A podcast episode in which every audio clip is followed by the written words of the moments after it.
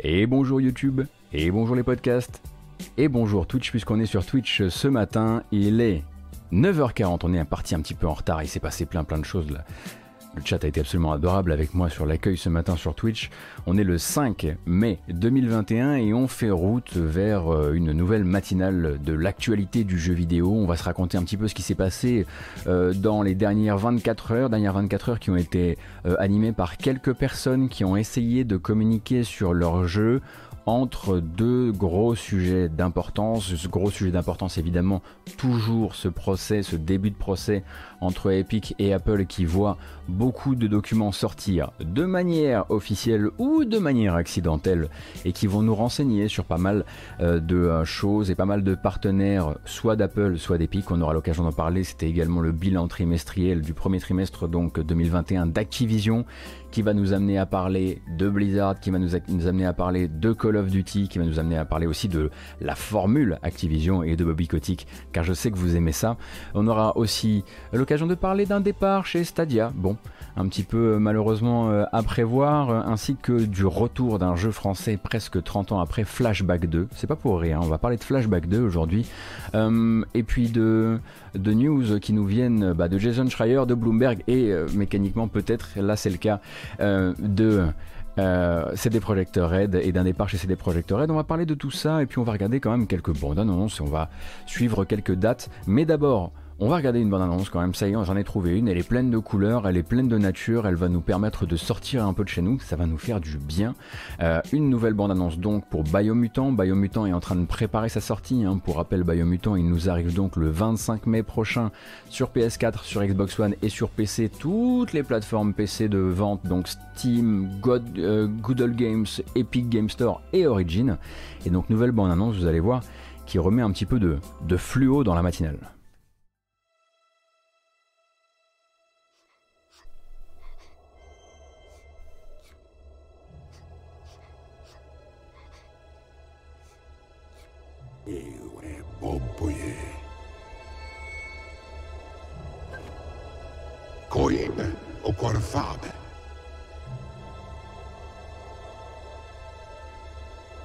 Ça vous rappelle quelque chose?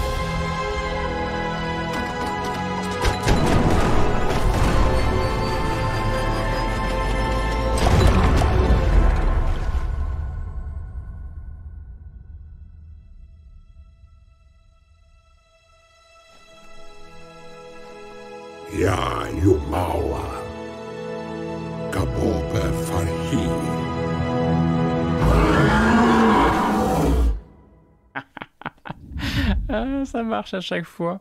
C'était donc effectivement une bande-annonce en forme d'hommage à Star Wars, hein, puisque hier c'était le 4 mai, le May the Force. Euh, et du coup, euh, eh bien, de, des quelques éditeurs ou, développeurs qui ont tenté euh, de faire la petite blague, eh bien, je pense que celui qui a vraiment le mieux réussi, ça reste Biomutant, avec cette bande-annonce qui, on voit bien en plus toute la partie, tous les moyens qui ne sont pas là, toute l'autodérision que peut avoir le jeu avec ce, voilà, ce personnage qui se bat avec son balai, son balai à chiottes, etc. Mais je pense que effectivement, pour un jeu qui est en recherche actuellement de hype, c'est plutôt une bonne manière de voir les choses. Hein. On rappelle donc que c'est euh, développé par un studio qui s'appelle Experiment 101, je crois, ou Experimental 101, euh, qui sont euh, donc une vingtaine ou une trentaine de développeurs et qui bossent avec THQ Nordic pour nous sortir ça, ce qui sera un jeu d'action, action RPG, action aventure avec un petit peu d'éléments de, RPG et ça arrivera donc à la fin du mois. de plus en plus, voilà, le jeu s'impose à moi comme un jeu que j'ai envie de faire, comme ce comme ce double A qui me rend curieux. Je suis assez content qu'il arrive à prendre le temps de faire de, de belles de belles si vous avez l'impression que la communication s'accélère, il y a deux effets à ça. D'abord, le fait que vous veniez tous les matins à la matinale, merci à vous. Euh, et de deux, il y a aussi le fait que pendant longtemps, ils n'ont pas communiqué. Euh, ils ont presque fait un silence radio d'un an. et maintenant, bah, simplement, voilà, ils en profitent maintenant que, bah, maintenant que ça tourne aussi, hein, parce, que, parce que ça n'a pas toujours été le cas.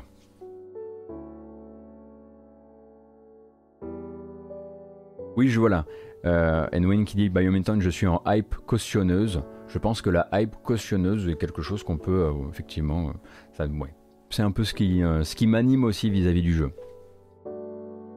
Alors, également, dans les informations qu'on a pu avoir ces derniers temps, eh bien, un dépôt de, un dépôt de marque, un dépôt de marque un peu particulier puisqu'il nous vient de Sony, mais qui est lié à un jeu qui jusqu'ici justement n'était pas un jeu Sony.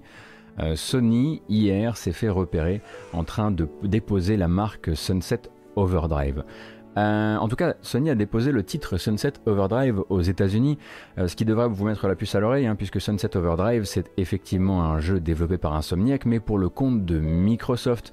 C'était un jeu qui est donc sorti d'abord sur Xbox One, ensuite sur Steam, mais entre 2014 et 2021, ce qui s'est passé, bah, c'est que Insomniac est devenu non seulement un partenaire particulier euh, de Sony PlayStation, mais aussi un studio interne, hein, un, vrai, euh, un vrai euh, un PlayStation Studio, je crois qu'on appelle ça comme ça. du coup, est-ce qu'ils vont tenter de, de, faire quelque chose autour de ça? Est-ce qu'ils visent éventuellement un deuxième, un deuxième épisode ou tout simplement la possibilité, si jamais c'est Insomniac qui possède l'IP, de le sortir aussi sur, console PlayStation On ne sait pas. Pour rappel quand même, ça ressemblait à ça sur console Xbox, hein, pour remettre un petit peu un peu de contexte, comme dirait l'autre, euh, Sunset Overdrive, c'était, en tout cas tel que moi j'en, entends parler, pas le plus grand jeu euh, de son époque, mais ça avait quelques bonnes idées, notamment en termes de pouvoir d'exploration euh, traversant, on va dire ça comme ça. Attendez, on va plutôt passer sur la vraie partie du trailer, hein, parce que voilà, la vraie partie du trailer c'est plutôt ça. Ça a toujours été un peu hein, dans l'ADN d'Insomniac de travailler sur ses pouvoirs traversants, mais vous pouvez partir du principe que sans Sunset Overdrive, on n'aurait peut-être pas obtenu la fluidité qu'on a pu avoir par exemple dans un Spider-Man PS4. Euh, et que voilà, euh, il a été fondateur d'une certaine école de gameplay euh, du, côté du, du côté du studio. Alors qu'est-ce que Sony va faire avec ce dépôt de marque? On n'en a aucune fichue idée, mais en tout cas ils ont été flashés en train de la déposer. Pour quelle raison? Il faudra, il faudra un petit peu attendre. Il est dans le Game Pass PC si jamais, me dit Basile BST. Merci beaucoup.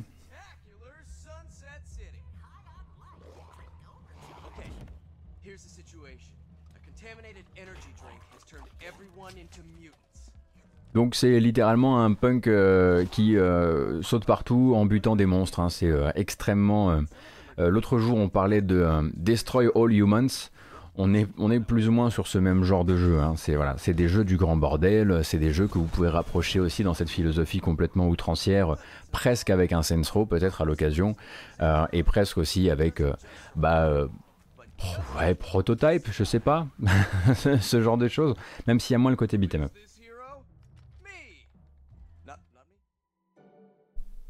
Sunset Overdrive, c'est un honnête après-midi d'ennui, nous dit DL. Ah oui, quand même.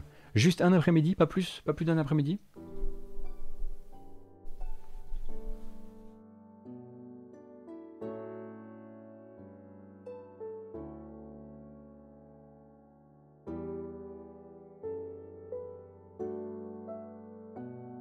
Est-ce que demain matin il y aura Oscar Le Maire Oui, tout à fait. Si tout se passe bien, demain matin avec Oscar Le Maire, qui sera l'invité de cette matinale, nous discuterons des résultats financiers de Nintendo, mais aussi des premières sorties financières liées au procès Epic versus Apple, même si on va aussi en parler aujourd'hui. Mais Nintendo, on se le réserve pour demain avec Oscar Le Maire. On continue donc sur notre petite, notre bilan de ce qui s'est passé dans la dernière journée. Dans la dernière journée, on a aussi appris le départ, un départ euh, d'un cadre de Stadia, euh, qui, qui était à la fois directeur produit chez Stadia, mais aussi vice-président de Google. Mais bon, tout le monde est un peu vice-président de Google, j'ai l'impression, même si ça, pour rappel, c'est quand même une société de 140 000 employés répartis dans le monde. Et la personne en question porte le meilleur nom du monde, puisqu'il s'appelle John Justice. Et John Justice, donc, euh, selon des informations captées euh, par le site d'info The Information, eux aussi, ils ont le meilleur nom, euh, eh bien, aurait quitté, aurait quitté la plateforme Stadia, aurait quitté ses, ses, fonctions auprès de Stadia.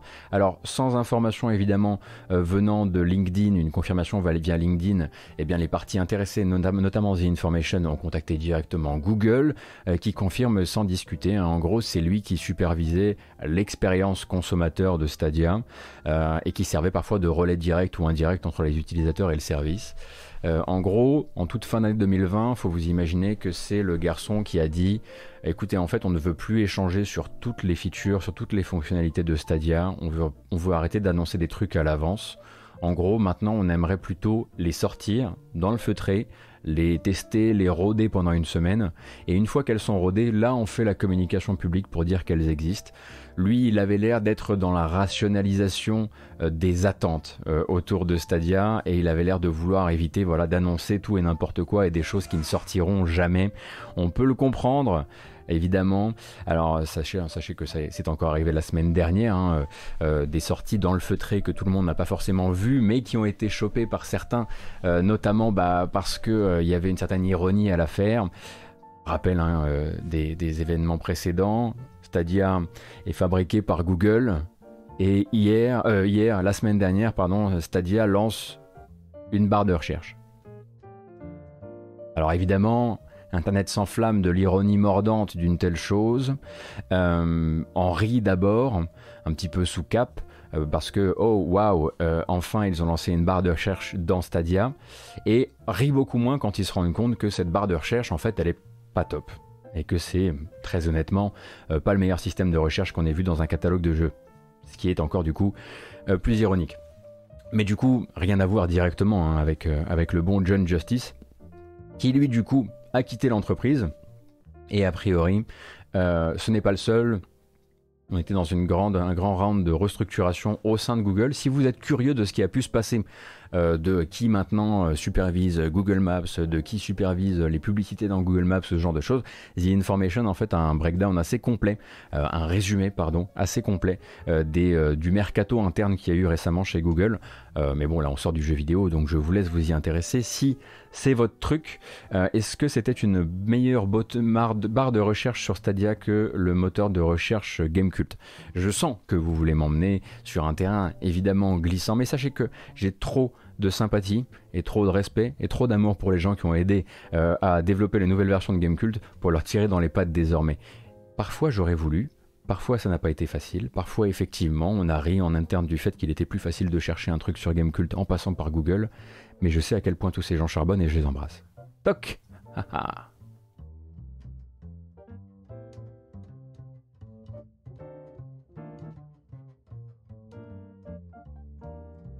Zbeb, on pense à toi, évidemment, mais évidemment.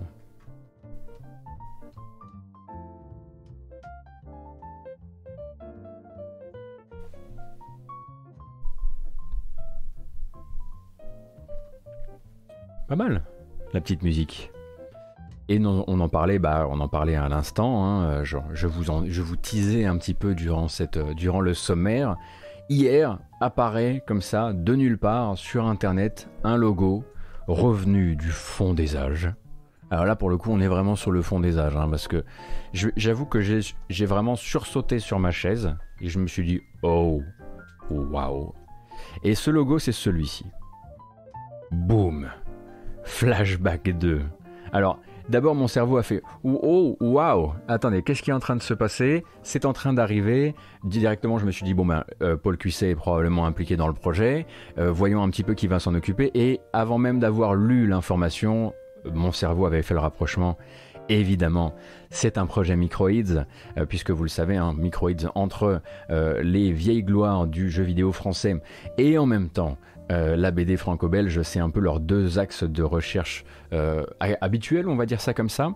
Euh, donc Paul Cuisset est effectivement, alors il s'appelle Paul Cuisset, hein, c'est juste que j'ai fait la liaison qui fait Paul Cuisset, mais il s'appelle Paul Cuisset, et donc qui était membre pivot donc de l'équipe Flashback 1 est impliqué sur ce Flashback 2 ou Flashback au carré. On rappelle que Flashback 2, il a déjà existé, hein, il s'appelle Fade to Black.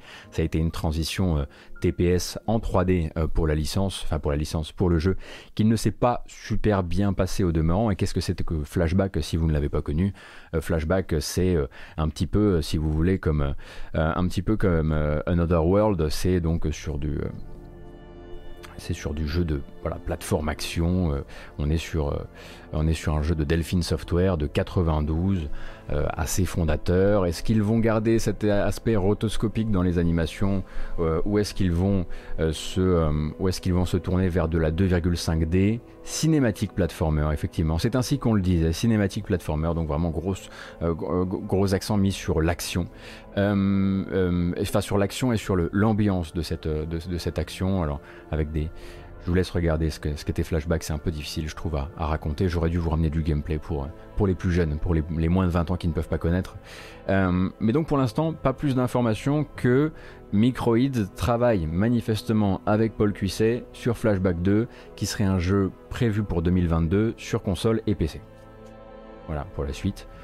Qui est, euh, est à quel point l'équipe est grande, euh, quel budget, combien ça va coûter, à quel point ça va être proche ou non du jeu original Est-ce que ça va euh, citer l'incroyable BO d'époque? Tout ça, c'est des choses qu'il faudra, pour lesquelles il faudra se montrer patiente.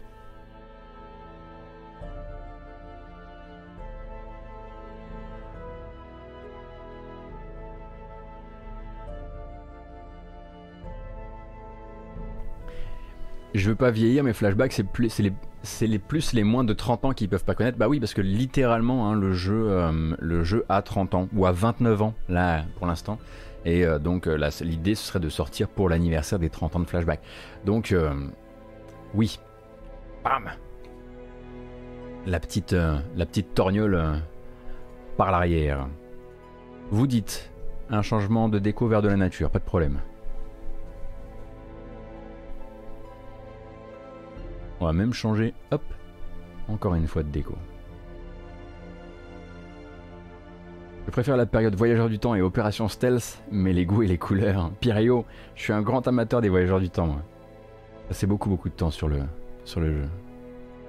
Beaucoup trop d'ailleurs.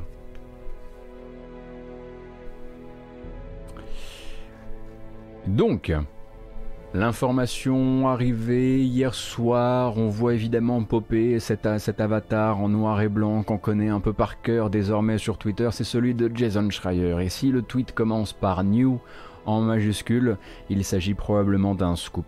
Jason Schreier, donc, qui, bosse désormais pour Bloomberg, euh, a obtenu des informations internes qui, elles, viennent donc de CD Projekt ou CD Projekt. Je dis un peu les deux, donc parfois, voilà, je, le, euh, jongle entre les, deux versions. Donc, les développeurs de The Witcher 3, mais aussi de, de Cyberpunk 2077 plus récemment. Et on apprend donc le départ de Konrad Tomasiewicz, euh, réalisateur donc de The Witcher 3, qui quitte ses fonctions au sein du studio après avoir fait le d'une enquête liée à ses méthodes de management. Euh, donc il serait accusé par un certain nombre de collaborateurs de comportements de travail toxiques, de harcèlement moral et des, accusations qui n'ont pas pu être ignorées hein, par le studio euh, vu l'ambiance actuelle au sein des équipes, vous vous en doutez, après ce lancement qui s'est avéré forcément compliqué et très lourd euh, et qui a mis énormément de tension sur les employés. Et donc CD Projekt a dépêché une enquête en interne, un audit, hein, plusieurs mois d'audit a priori, et la société a cependant conclu qu'elle n'avait rien à reprocher à Tomasiewicz. alors pour donner un peu de contexte de ce qui se passe quand euh, euh, il s'agit d'une enquête interne comme ça, on parle quand même là de euh, CD Projekt faisant donc une enquête en interne sur le mec qui a joué un rôle tout à fait pivot sur le succès de The Witcher 3 et donc sur le succès de CD Projekt qui est vraiment qui tient sa notoriété actuelle de The Witcher 3 et un garçon qu'on avait retrouvé au poste de second réalisateur et directeur de la production euh, sur Cyberpunk 2077 en tout cas selon le générique mais aussi un garçon voué en fait à prendre d'énormes responsabilités sur le prochain The Witcher puisque vous vous en doutez hein, euh, ils le disent le studio va euh, capitaliser sur les deux univers qu'il possède qu'il gère à savoir The Witcher et Cyberpunk. Il va y avoir du re The Witcher il va y avoir du re Cyberpunk et lui devait avoir de nouvelles responsabilités là-dedans, et l'enquête interne, elle, a dit non. Cependant, il a donc été blanchi, mais a préféré, lui, à titre personnel, en accord avec les boss du studio, quitter l'entreprise, et l'annonce donc, donc dans, l'annonce dans un email que Jason Schreier a pu capter pour le compte de Bloomberg. On peut notamment y lire, je vais vous citer un des passages. Néanmoins, beaucoup d'employés ressentent. Alors, le mail, c'est pour dire euh, j'ai été blanchi en fait par le euh, par le la sphère dirigeante de, de CD Projekt. Euh, l'enquête n'a rien donné. Néanmoins, beaucoup d'employés ressentent de la peur, du stress et de l'inconfort en travaillant avec moi. Il s'excuse pour la mauvaise ambiance et les tensions qu'il a pu générer. Alors, en anglais, il dit bad blood. et en fait, choisit lui-même de partir vivre la suite de son aventure ailleurs, en ajoutant Changer ses comportements peut prendre du temps et s'avérer difficile, mais je n'abandonne pas et j'espère évoluer. On est donc sur quelqu'un qui est conscient qu'il est devenu compliqué pour les équipes, que sa seule présence est devenue compliquée euh, pour les équipes et euh, bah, préfère partir. Et ça sent, si vous voulez mon avis, après je suis pas un grand expert, mais ça sent plutôt un CD Projekt qui lui permet de partir avec une enquête euh, en euh, une enquête qui conclut euh, à une non-culpabilité. C'est-à-dire que ça permet de sortir par le haut, on va dire, d'aller bosser ailleurs sans être frappé du saut de l'infamie demain après-demain sur son CV. mais je pense effectivement que c'est un peu le cadeau que lui fait la, la, société et que ça a dû être une sorte d'accord du genre bon écoutez, écoute voilà, tu vas pour nous tu seras pas coupable, mais si tu décides de partir en ton, voilà, en ton nom propre, c'est mieux pour les équipes. Il y a beaucoup de gens, parce qu'il dit quand même, lui, dans sa propre déclaration, beaucoup d'employés ressentent de la peur, du stress et de l'inconfort en travaillant avec moi. Il dit vraiment many. Euh, donc il y a vraiment, c'est même pas comme s'il disait bon ben voilà, je sais que euh, il y a quelques points clés qui vont poser problème si je reste. Il a l'air de dire que voilà, il est devenu un, euh, quelque chose de pas une bête noire, je sais pas parce que je suis pas en interne dans le studio, mais très probablement il est devenu un sujet. Euh, euh, et, donc voilà, donc départ hein, de celui qui devait, euh, qui devait être, qui devait occuper un rôle assez pivot sur le, prochain The Witcher, The Witcher, et peut-être aussi une bonne nouvelle pour le, comment dire, le poids mis sur les équipes. Alors là, évidemment, on va se retrouver avec toute une, vous allez beaucoup entendre parler de ça probablement si vous fréquentez certains forums parce que Tomasiewicz était quelqu'un qui était ma prononciation est probablement complètement éclatée, je m'en excuse, euh, était quelqu'un qui était très proche euh, des journalistes, c'est-à-dire qu'il faisait beaucoup d'interviews, il faisait beaucoup de Q&A avec la communauté, il a beaucoup été mis en avant, il était dans beaucoup de vidéos, il a en plus un côté, voilà, tout le monde le trouve extrêmement sympathique. Euh, donc voilà, dans les temps à venir, il risque d'y avoir de oui, mais il avait quand même l'air vachement sympa, tout ça, tout ça. et je suis polonais, je confirme que ta prononciation est éclatée. Eh bien, très bien, Boss Basher. Alors, ça serait Thomas Kiewicz on va partir sur un TZ plutôt à la fin ou pas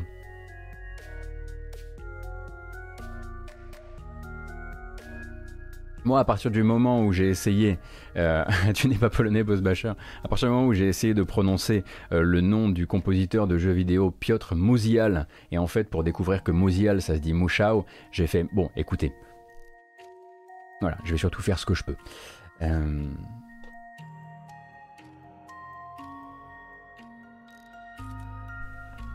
Donc il annonce de lui-même son départ. Euh, et, euh, et euh, oui, enfin je sais pas ce que vous vous en avez pensé, mais pour moi ça sent effectivement ce type un peu d'arrangement. écoute, tu sors, mais on part pas fâché. toi tu peux continuer à chercher du boulot sans passer pour, pour un rustre.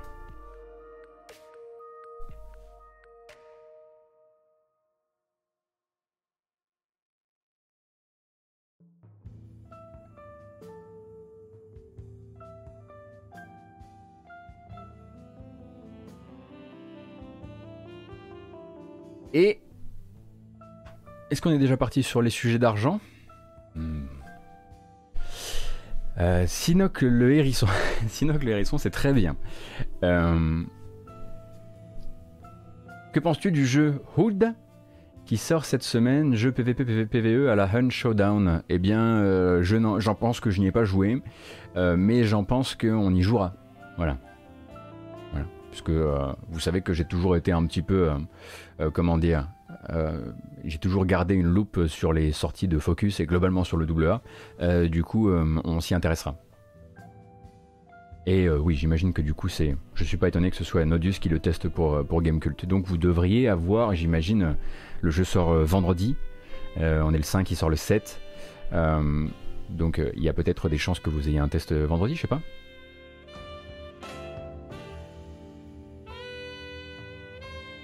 Faut aussi se rappeler que ces éléments problématiques ont souvent des éléments à charge contre la boîte, ça leur permet, ça leur permet des départs en classe business. Ah oui, oui. j'imagine que ça peut être une des, un des axes de réflexion autour d'un départ comme celui-ci de Dash, c'est vrai.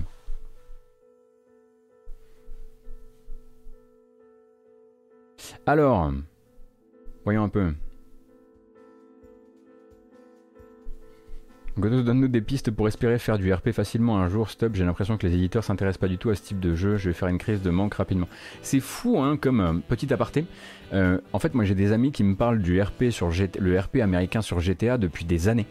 Euh, qui me disent non mais ça fait des années que ça a explosé aux, US, qu'il y a des mecs qui sont devenus des sommités de Twitch avec ça.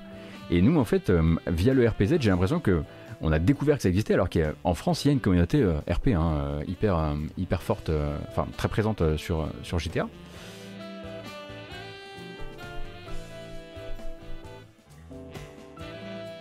Pour du RP, tu peux faire du Kingdom Come. Ouais, mais là, je pense, euh, Bachar, qu'on parlait de, on parlait de RP en multijoueur. Mais je vois que sur le chat, tout le monde n'est pas RP. Moi, j'ai beaucoup aimé la création de certains personnages. Et je, voilà, j'embrasse les croûtes. On remercie encore les croûtes, encore et toujours. Et nous, on retourne sur euh, notre petite matinale jeu vidéo parce qu'on est d'abord là pour ça. Et, et, et, et oui, et oui, et oui, c'est déjà l'heure de parler de la masse caillasse puisqu'on va parler des résultats financiers d'Activision pour le trimestre euh, qui vient de s'écouler, le premier trimestre 2021. Euh, Alors, on voit apparaître quelques chiffres qui vont nous donner des, voilà, des, des, des manières de, de comparer une année euh, à l'autre, puisque c'est comme ça qu'on fait pour les résultats trimestriels. Hein. Donc là, on va comparer de trimestre à trimestre du 1er 2020 au 1er 2021. Donc euh, chiffre d'affaires euh, pour ce bon Bobby Kotick et ses sbires, 2,7 milliards de dollars. Ça nous fait plus 27% euh, de chiffre d'affaires par rapport au premier trimestre 2020. Euh, bénéfice opérationnel de 795 millions, donc plus 30%, et bénéfice net 619 millions, donc plus 23%. Qu'est-ce qui différencie le bénéfice opérationnel du bénéfice net?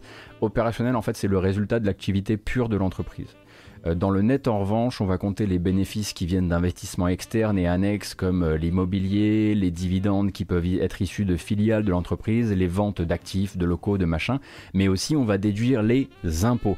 Donc si vous voulez savoir un petit peu comment ça se passe, une fois que les impôts sont passés par là, euh, donc Activision du premier trimestre 2020 au premier trimestre 2021 va faire plus 23% de chiffre, ce qui est un petit peu raccord avec ce qu'on pouvait imaginer, euh, vu que ça a l'air d'acheter en masse du Call of entre autres choses.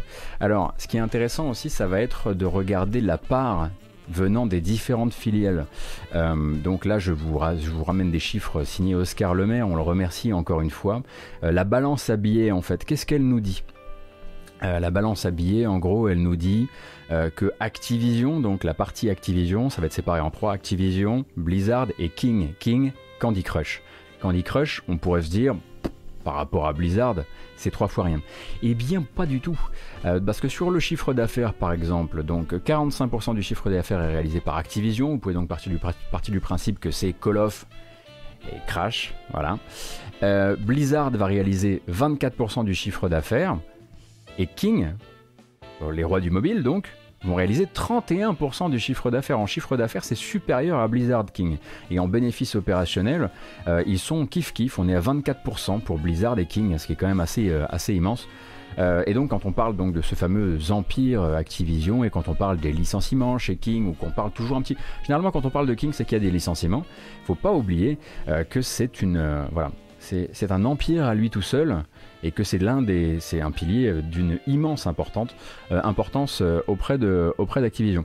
Et donc un petit home run réalisé par Oscar Lemaire que je vais vous proposer. Donc voilà, vous savez qu'Oscar Lemaire, pour comparer quelques données dos, dos à dos, c'est pas le dernier. donc sur les bilans d'Activision, on a les bilans de ce sur quoi ils ont travaillé dans l'année ou dans le, dans un, un, un périmètre d'un trimestre par exemple. Ok, sur quoi on a travaillé durant ce trimestre? Quels ont été les piliers de nos améliorations? Et donc il a fait un versus 2015-2021 d'Activision, euh, qui nous permet de voir sur quoi a travaillé Activision entre ces deux périodes, et ça nous donne ceci. Pour 2015, ça fait ça. Donc 2015, Activision euh, travaille sur Call of Duty, travaille sur Call of, Duty Online en Chine, travaille sur Destiny, sur Skylanders et sur Guitar Hero Live. Alors on est déjà effectivement dans un virage qui doit nous emmener principalement hein, quand même sur quelque chose de très raisonné d'un point de vue rentrée d'argent, mais il y a plusieurs logos sur l'image. Alors euh, on en on en profite évidemment hein, de cette euh, diversité de logos parce que 2021, c'est ça. 2021, c'est on a bossé sur Call of Duty, on a bossé sur Call of Duty Black Ops Cold War, on a bossé sur Call of Duty Warzone, on a bossé sur Call of Duty Mobile et on a bossé sur la Call of Duty League. Voilà. Donc quand on dit en fait hein, que euh, Activision est vraiment en train de réarmer l'intégralité de ses studios sur ce qui va fonctionner pour créer un maximum de points d'entrée euh, sur la licence euh, Call of Duty qui doit, bah, là on en est quasiment au 19 ou au 20e épisode, qui doit en fait maintenant être la source de revenus principale, bien au-dessus de ce que produit Blizzard, etc. Là vous en avez une illustration effectivement par l'actif, par ce qui est mis en place actuellement par le studio en termes d'innovation. Donc forcément, quand je prends des tweets d'Oscar Lemaire, je vous rappelle qu'Oscar Lemaire travaille en tant que euh, journaliste indépendant euh, sur son propre site qui s'appelle Ludostri que vous pouvez soutenir son activité si vous le désirez, si vous aimez notamment les graphiques. Beaucoup, beaucoup de graphiques.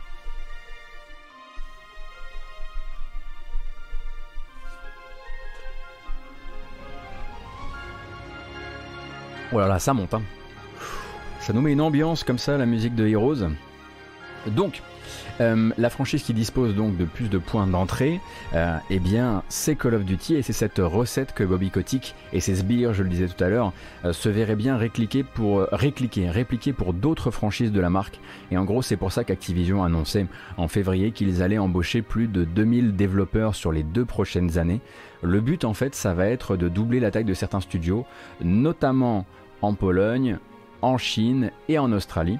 Et on pense forcément du coup à Diablo Immortal qui va fournir un nouveau point d'entrée dans la licence Diablo, mais on sait aussi, et ce euh, depuis, euh, depuis février, euh, que Activision veut travailler très très fort sur de nouveaux points d'entrée pour la licence Warcraft. Ils auraient a priori plusieurs free-to-play mobile Warcraft dans les cartons.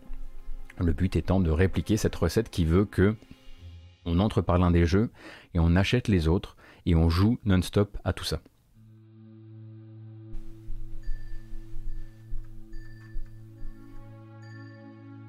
Pourquoi du coup Warcraft? Mais Parce qu'en fait, euh, les chiffres d'utilisation euh, mensuels, enfin de, les chiffres actifs euh, de, des licences Blizzard sont en train de se ramasser sérieusement.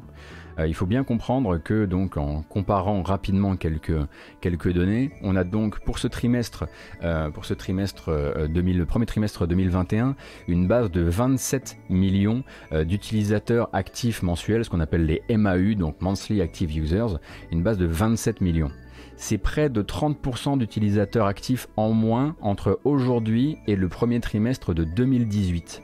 Il faut bien comprendre qu'en le premier trimestre 2018, on avait 38 millions d'actifs, euh, d'utilisateurs actifs mensuels. Ça fait une immense chute en deux ans, et c'est pour ça qu'Activision en fait va essayer de réinjecter du jeu là-dedans. Et comment ils veulent réinjecter du jeu et des joueurs dans les licences euh, de Blizzard Ce n'est pas en faisant rester Jeff Kaplan, ce n'est pas en laissant, euh, en laissant faire probablement à sa sauce le projet Overwatch 2, ce n'est pas non plus en créant une nouvelle IP. Le but, euh, ça va être pour eux justement de créer, de multiplier ces fameux, euh, ces fameux points d'entrée. Et bah, la meilleure recette, hein, pour l'instant, euh, le meilleur exemple de cette réussite, c'est Call of Duty Mobile qui a lui aussi publié ses chiffres. Alors nous, on n'en parle pas trop de Call of Duty Mobile, puisque Bon, bah, globalement, euh, moi je n'y joue pas et j'ai pas l'impression que vous soyez énormément sur le chat à y jouer non plus.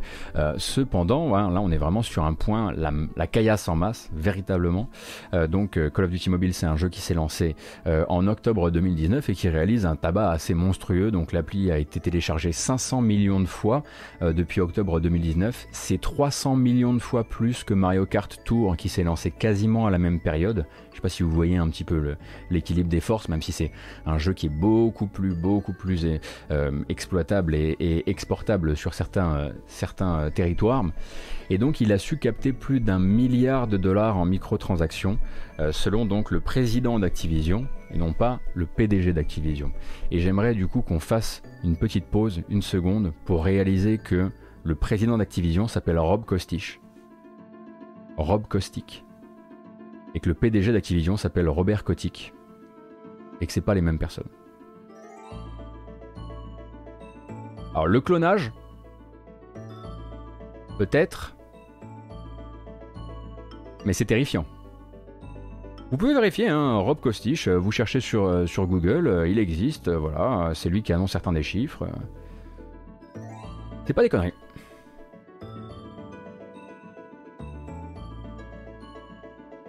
On va pas, on va pas en faire un élevage non plus. bah écoutez, hein, il suffit de voilà, Rob Kostich, hein, je voilà. Facile à trouver, hein. vous verrez qu'en tout cas c'est pas la même tête. Ça pourrait être son frangin d'ailleurs, il ressemble un peu. Attendez une seconde.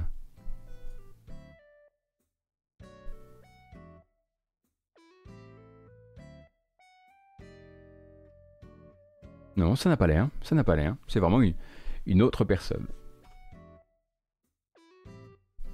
Oui, c'est ça. Wait a minute.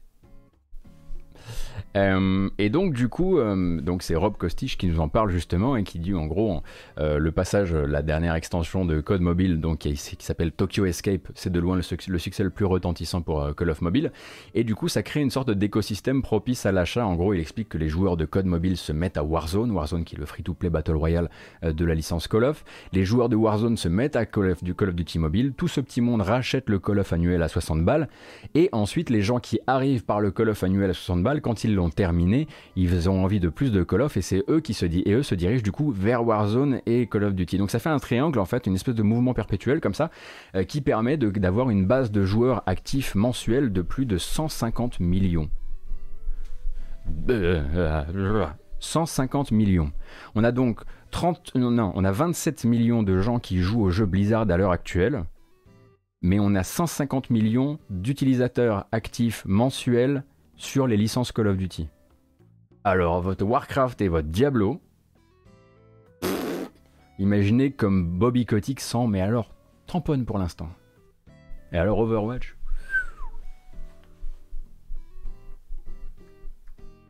C'est pas rien, c'est pas trois personnes, c'est sûr.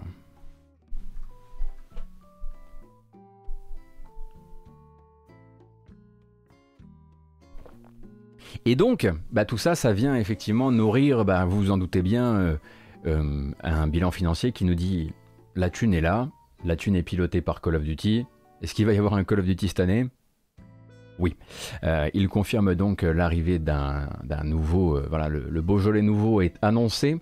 Euh, en 2021, ce sera donc un Call of Duty qui sera piloté par Sledgehammer, Sledgehammer donc qui va signer le Call of Duty canon, hein, celui que vous, celui que vous connaissez, celui qui coûte 60 balles avec une campagne solo et puis un mode multijoueur. Sledgehammer, on les avait pas vus aux commandes d'un Call of Duty depuis Call of Duty World War II, que moi, dont moi j'avais vraiment beaucoup apprécié la euh, la, la, campagne solo. C'était un, band, of Brothers jouable, très sympathique, super BO de Wilbert Roget. C'était très bien. Moi, j'ai vraiment beaucoup aimé. Euh, et du coup, ben, eux, en fait, hein, ensuite, ils ont opéré en, en, tant que soutien sur Modern Warfare 2019 et sur Black Ops Cold War en 2020. Et c'est eux qui reprennent du coup les rênes de, cette, de cet épisode. Euh, et ça colle du coup avec certaines rumeurs euh, de l'industrie qui donnaient le prochain Call of Duty, en tout cas le Call of Duty annuel 2021, euh, comme un jeu qui retournerait à la Seconde Guerre mondiale, dont Sledgehammer s'est un peu fait la, spécialité ces derniers temps. Et comme vous le savez peut-être ou peut-être pas, quand on amène, un nouveau euh, Call of Duty dans le mix, eh bien ça vient modifier le contenu de Warzone. Euh, et euh, clairement, on le voit venir de très très loin. D'ailleurs, Robert Kostich, Rob Kostich, pardon, le dit en interview. Il est très intéressé par l'aspect multivers que peut avoir un jeu comme Fortnite. Et si on a vu cette fameuse bombe exploser sur la map de Warzone pour en faire une map années 80 de Warzone, on peut déjà imaginer la faille spatio-temporelle qui, après après-demain, en saison 4, en saison 5, euh, emmènera euh, tout ce beau monde dans la Seconde Guerre mondiale pendant un temps, pendant un temps d'événements euh, sur, Warzone. Moi, je voudrais juste qu'on reste simplement sur la meilleure manière finalement de, de vivre toutes ces annonces, c'est le tweet de retour aux affaires de Sledgehammer Games, donc un peu pour dire cette fois-ci c'est nous qui reprenons les rênes. Et, je les adore, je les adore, ils sont trop forts. les voici donc nous disant qu'ils sont de retour.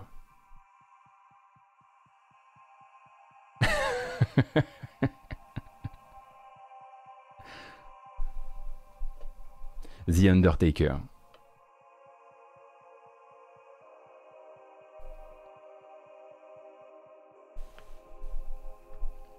S'ils font ça sur Warzone, je vais peut-être y retourner. Fan de Code 2, bah, moi aussi, hein, j'ai passé beaucoup, beaucoup, beaucoup de temps sur Call of Duty 2.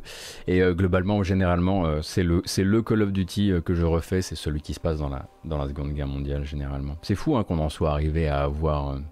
À, espérer le retour des jeux, des jeux World War II, quoi.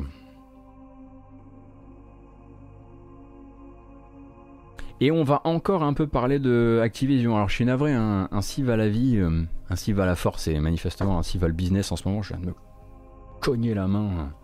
Euh, il faut donc refléter évidemment tous les sons de cloche. Hein. Je vous ai parlé il y a quelques temps de cette fameuse course à la rentabilité. Euh, on a reparlé parfois des licenciements et des nombreuses opérations de licenciement qui animent Activision, qui ont pu qui ont pu animer Activision durant ces deux dernières années. Et récemment, on a parlé de Toys for Bob. Toys for Bob, c'était un peu le dernier des Mohicans. C'était un studio actuellement travaillant sur autre chose qu'une licence Blizzard ou euh, Call of Duty. Toys for Bob qui a signé donc Crash 4, qui a signé Skylanders pendant un temps euh, et qui avait également fait la, euh, la Insane Trilogy, la Insane Trilogy de Crash. Donc on savait donc que Toys for Bob, on l'a appris, va être réactive, réaxé pendant un temps sur de l'aide pour Call of Duty.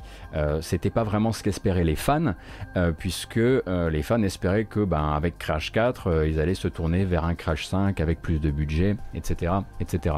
Or, le bon Bob des Toys for Bob, c'est pas directement lié, mais c'est quand même trop beau. Hein, les, les, jouets de Bobby, euh, eh bien, euh, on a décidé autrement et le studio, ben, pour l'instant, va travailler sur Call of Duty. À l'époque, je vous avais dit, bon, euh, manifestement, ça a l'air d'être. il va falloir qu'on en apprenne un petit peu plus pour savoir si Toys for Bob, là, pour l'instant, va travailler uniquement sur Call of ou si un jour ils auront re le droit de toucher à la série Crash.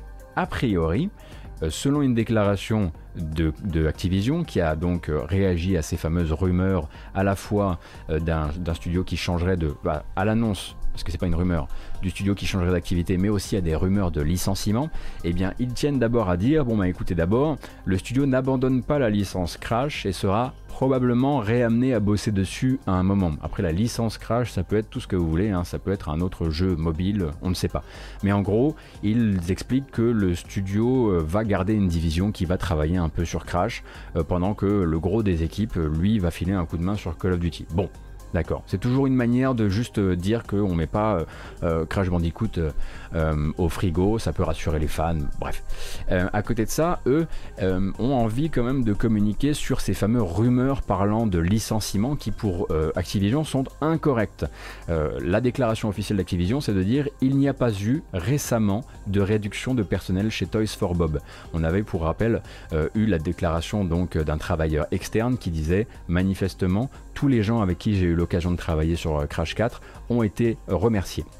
Donc c'est intéressant comme, manière de tourner les choses, parce qu'en gros, on, pourrait presque lire une, méthode un petit peu fallacieuse qui viendrait à courber un peu le propos en disant en gros, il y a autant de gens employés pour chez Toys for Bob maintenant qu'il y en avait au début de l'année mais c'est peut-être pas juste, c'est peut-être juste pas les mêmes.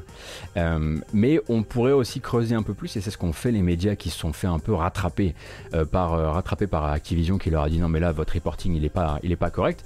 Ils se sont du coup intéressés à ce qui s'était vraiment passé, et techniquement Activision a raison puisque la plupart en fait des gens qui ne travaillent plus chez Toys for Bob sont en fait des contrats externes qui n'ont pas été renouvelés. Manifestement sur Crash, on jouait, on travaillait avec beaucoup d'externes et beaucoup, beaucoup d'externes en fait tout simplement à la fin de leur contrat, on leur a dit et eh ben écoutez, euh, là euh, on va plus bosser sur Crash, donc on ne, bosse plus avec vous. Ce sont donc les fameux prestats externes qui auraient été principalement remerciés, et les autres départs euh, du studio seraient des départs volontaires, des départs volontaires qui seraient liés au fait que bah, c'est des gens qui n'avaient pas du tout envie de bosser sur Call of et qui ont été dégoûtés d'apprendre que Toys for Bob allait devenir désormais l'une des huit mains travaillant sur, sur les Call of. Donc effectivement des variables d'ajustement qu'on ne peut pas techniquement appeler des licenciements, mais qui sont les résultats directs euh, du changement de politique et de la réorientation de tout vers la licence code. Quoi.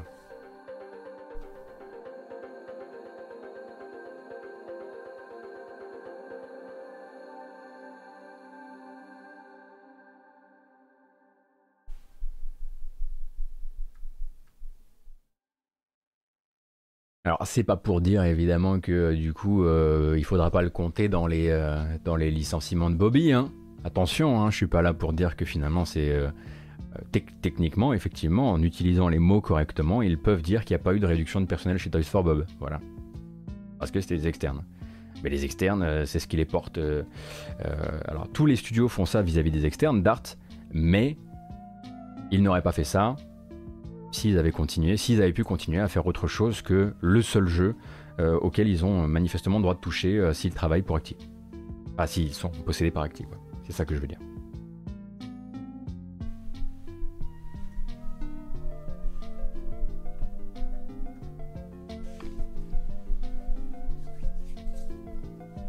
Alors, ça va? Passez un bon moment? Ah bah écoutez, là je vous aimais bien. Est-ce qu'on va reparler d'Active aujourd'hui? Écoutez, je crois pas. Je crois que là on est bon. Ah, ça réveille hein, de parler de thunes. Ah, moi j'adore. 1666. 1666, on est obligé de m'embaucher, je suis désolé. 1666, incroyable. Allez. Oh bah ça m'a l'air d'être le... C'est le bon truc. Écoutez, je pense que j'ai la bonne bamboche juste avant de commencer à parler de Epic versus euh, Apple. On y va? On y va sans bigard aujourd'hui.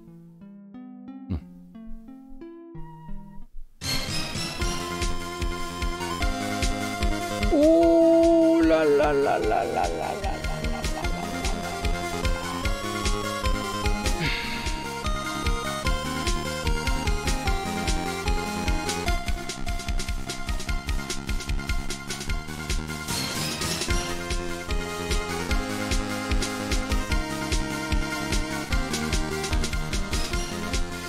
Bienvenue dans la bamboche, on célèbre simplement le fait qu'on a réussi à se réveiller aujourd'hui, bravo à nous.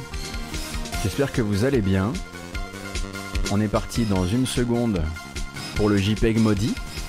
Et après ça, on parlera d'Epic, d'Apple, de tous leurs copains.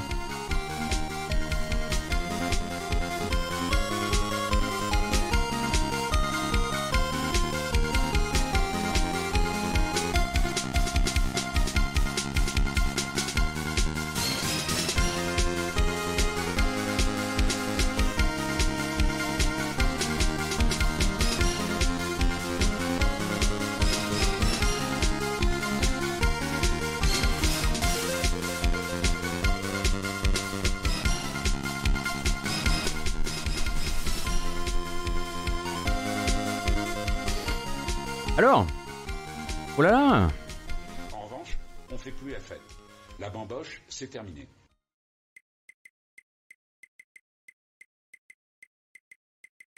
C'est vrai? C'est terminé. Ah non, je dois pas danser moi, hein. la bamboche, c'est pour s'étirer, euh, c'est pour faire les cons. Euh. J'ai aucune obligation contractuelle de danser. Alors là, vous pouvez, vous pouvez lancer des piécettes, je peux vous dire, vous me ferez pas danser. je suis ce mec dans les mariages qui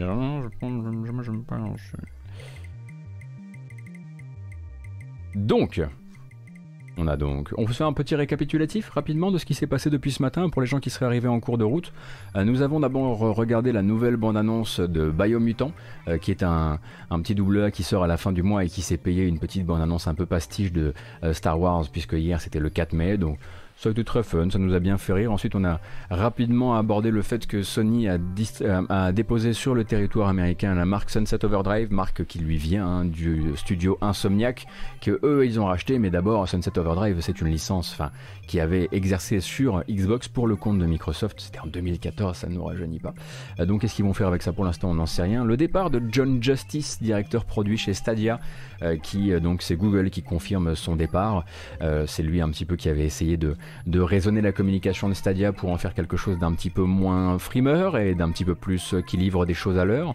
Euh, manifestement, il a fini par se fatiguer, il est parti faire autre chose et on attendra de savoir où il a décidé de partir. John Justice, bravo, tu possèdes toujours le meilleur nom. Flashback 2 annoncé par Microids, l'éditeur français qui va travailler donc avec le développeur français, puisque Paul Cuisset a l'air d'être d'être impliqué pardon, euh, dans le projet. On est donc sur la suite de la suite, mais qui oublie la suite. Puisqu'il y a déjà un Flashback 2 qu'il s'appelle Fade to Black, mais donc la suite du premier, de celui de 92 par Delphine Software. On peut partir du principe que ce sera très probablement un cinématique platformer en vue 2D, très probablement 2,5D. C'est annoncé pour l'année prochaine, sans aucune autre information que console et PC. Jason Schreier qui nous apprend que donc le réalisateur de The Witcher 3 et second réalisateur sur Cyberpunk 2077, Konrad Tomaskiewicz, quitte euh, ça quitte CD Projekt après une enquête en interne qui a, qui décidé qu'il n'était pas coupable euh, des, euh, nombreuses choses qu'on lui reprochait, notamment un comportement toxique et un management basé sur le harcèlement moral. Lui a quand même pris la décision de quitter la société, probablement une sortie par le haut, organisée avec les boss. En gros, on te blanchit, mais tu t'en vas puisque tu fais peur aux gens. Même lui le dit hein, manifestement dans sa déclaration. Les gens ne sont pas à l'aise avec le fait de travailler avec moi. Euh, on est parti aussi sur les résultats, nombreux résultats financiers d'Activision qui en gros nous disent plusieurs choses. Tout va bien au pays d'Activision, euh, en tout cas sur le premier trimestre 2021. Beaucoup, beaucoup, beaucoup de thunes, beaucoup de thunes qui vient de Call of Duty, de Call of Duty Mobile, de Call of Duty Warzone. L'annonce d'un nouveau Call of Duty cette année par Sledgehammer, euh, qui sera donc très probablement un Call of Duty dans la deuxième, guerre mondiale. Et puis, eh bien, comment dire, un volume d'utilisateurs actifs côté euh, Blizzard qui lui a l'air d'être dans le sacré déclin puisqu'ils ont perdu 30% de leurs utilisateurs mensuels actifs entre 2018 et 2021. Donc il va falloir euh, relever ça et on relève ça comment? Avec d'autres points d'entrée avec des free-to-play mobiles. Miam.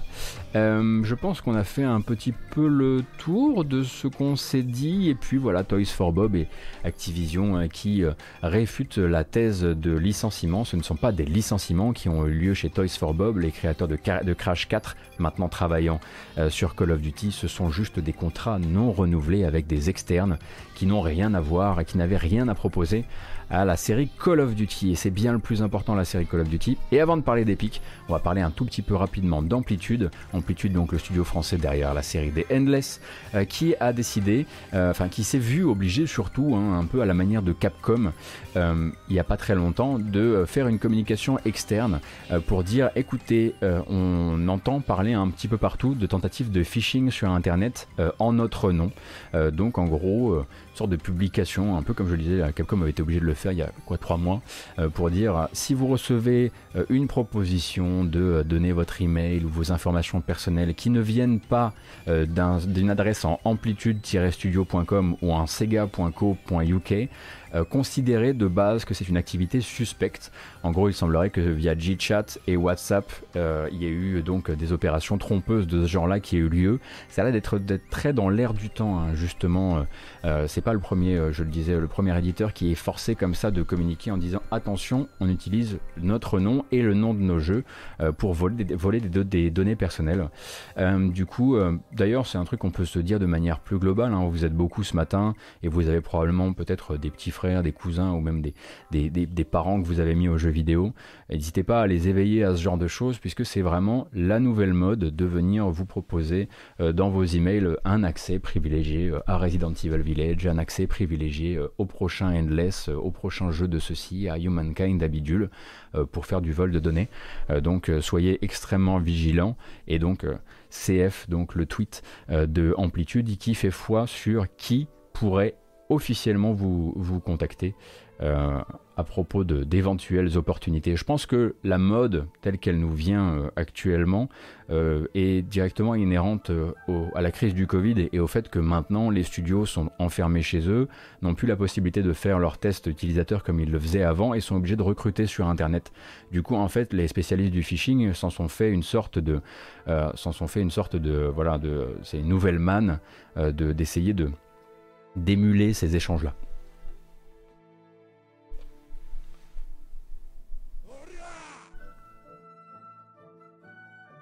Merci beaucoup Onizuka, c'est adorable. Merci. Oui, voilà, le côté les influenceurs ont des clés, pourquoi pas vous? Il y a plus de gens qui regardent Twitch, il y a plus de gens qui convoitent des jeux, donc il y a plus de moyens de. Voilà. C'est euh, les bonnes vieilles boucles. On va parler rapidement de Returnal. Alors, je tiens à dire quelque chose, on n'est absolument pas là, et j'ai vraiment pas envie de, rentrer là-dedans, euh, pour débattre de la fameuse difficulté dans le jeu vidéo ou de la difficulté de Returnal. En revanche, on peut peut-être parler de ça peut parler voilà, d'un tweet qui est symptomatique de choix, on va dire, euh, de design sur Returnal, euh, qui peuvent se montrer problématiques sur les temps à venir. Donc pas de débat, vraiment, je n'ai pas envie qu'on ait ce débat. On est juste là pour parler du principe de la, de la décision du développeur de ne pas avoir incorporé au moins une fonction sauver et quitter en pleine game. Pourquoi? Parce que ça donne ça. Ça donne un tweet où en gros le studio est obligé de dire on va sortir un update, quittez votre jeu ou terminez votre partie puisque bah, si votre console euh, est, en, en veille euh, et que l'auto-update est activé, eh bien le jeu va se mettre en veille et va du coup péter votre run. Euh, donc c'est quelque chose, c'est pas la première fois, on voit beaucoup de gens en fait qui reviennent sur cette... oui, il y a 9 volt en dessous qui est voilà, qui s'en donne à cœur joie. Euh, et globalement, une mise à jour, effectivement. On est sur un jeu qui ne vous permet pas, en fait, je vous explique un peu rapidement. Oui, le jeu peut être difficile, c'est pas la question, mais en gros, le jeu ne vous permet pas. C'est des runs qui peuvent durer jusqu'à deux heures, et le, jeu ne vous permet pas, à l'heure actuelle, de dire bon, bah là, ça fait une heure que je joue, mais j'ai pas le temps de terminer. Euh, je, je sauve et je quitte. En gros, on est obligé de mettre la console en veille. Et si la console, pendant qu'elle est en veille, elle chope une update, elle va vous péter votre run. Et donc, euh, bah voilà, on est ta run est à Zenibuka à 3h30. Voilà. Euh, donc c'est vraiment une question de système et c'est l'un des trucs qu'on leur demande actuellement qui est de dire écoutez, on n'est pas là pour vous demander de mettre un mode facile dans votre jeu, on vous demande juste de mettre le minimum syndical pour que les modes de, tous les modes de consommation euh, s'y retrouvent. À savoir bah, les gens qui ont euh, pas que 2000, qui, qui ont pas 2 heures, 3 heures, 4 heures devant eux pour, pour, pour avancer dans un jeu, qui jouent par petites périodes de 1 heure. et le studio pour l'instant a l'air de dire écoutez, on n'a pas encore de justification à vous donner par rapport à ça, on n'a pas encore de solution à vous donner par rapport à ça. On est plutôt euh, sur, euh, sur un choix de design euh, et bon, pour l'instant ils n'ont pas l'air de dire qu'ils veulent changer ça. Mais quand on voit un tweet comme ça, genre gaffe à votre partie, on va updater on va updater le jeu. Bon, ça pue. Déjà, on est sur un jeu qui est quand même sur d'énormes répétitions, parce que voilà, le but c'est vraiment, c'est un système très, voilà, c'est un jeu qui est très adverse, euh, qui est très contre vous, c'est une volonté de design et c'est ok, mais ça c'est juste pas possible, et, je comprends pas vraiment comment on peut se retrouver dans des discussions pareilles, où effectivement des gens voient euh, sous prétexte euh, que le jeu plante, car le jeu plante, et que le jeu a des retours, des retours au système, à l'OS oui, j'ai dû updater encore, désolé. Désolé, hein, c'est vraiment une déformation pro, c'est trop de temps passé à lire des, communiqués de presse en anglais, je suis absolument désolé, c'est pas pour jouer l'américain avec vous, je vous jure. Euh, mais voilà, euh, le jeu plante, vous perdez, l'intégralité de votre, partie en cours. Et c'est un problème, et j'espère vraiment euh, que Housemark bah, va trouver une solution ou va se décider à y voir un sujet qui est complètement euh, décorrélé de la, de la, fameuse discussion autour de la difficulté du jeu. Ça, ils, ils font bien ce qu'ils veulent, je suis pas là pour leur, leur, dicter quoi que ce soit. Et bon.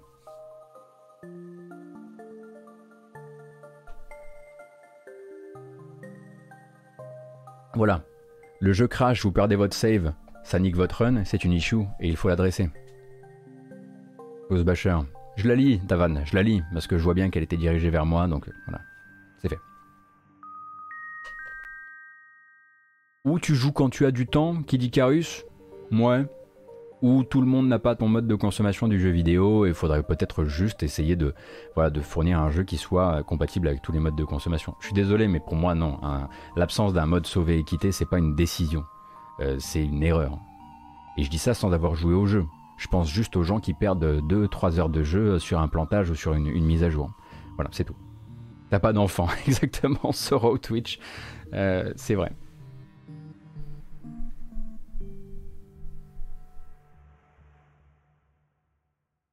Isaac a très longtemps eu aucun save and quit. Oui, mais Isaac, il a commencé quand? On est en 2011, 2012 On va pas commencer à tous se caler sur Isaac. Isaac, au début, ça se jouait qu'au clavier. Ils ont implémenté, le stick euh, quand ça Je sais plus quand c'était. C'était avec la, la sortie de 2014 ou 2015, je crois.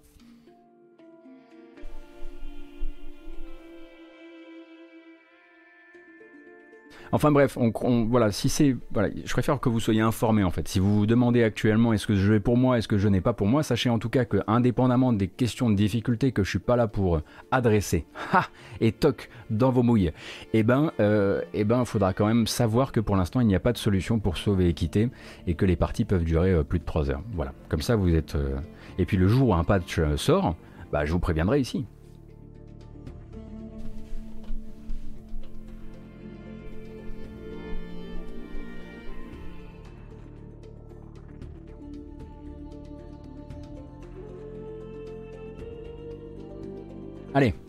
On va regarder une bande-annonce. Si, si, si.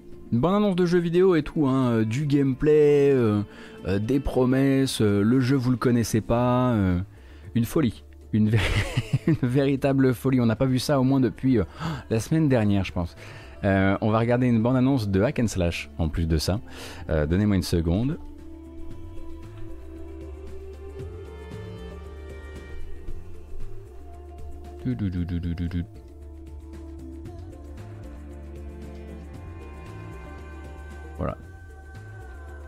Très légère réparation à mener en live durant la matinale.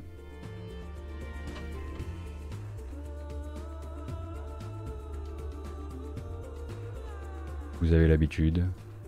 Tout le monde a l'habitude. Et donc, l'annonce par Line Games et le jeune studio Needs Games d'un hack and slash qui nous vient de la Corée du Sud euh, et qui s'appelle Undecember. Pourquoi ce titre? Moi j'en sais rien, c'est développé sur Unreal Engine 4, c'est plutôt joli.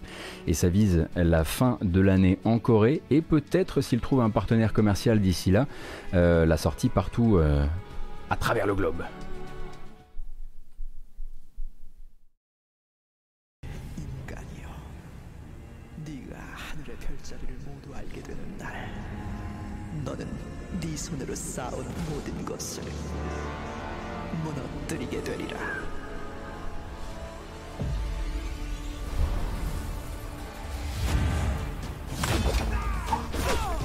C'est du coréen que vous entendez. Hein.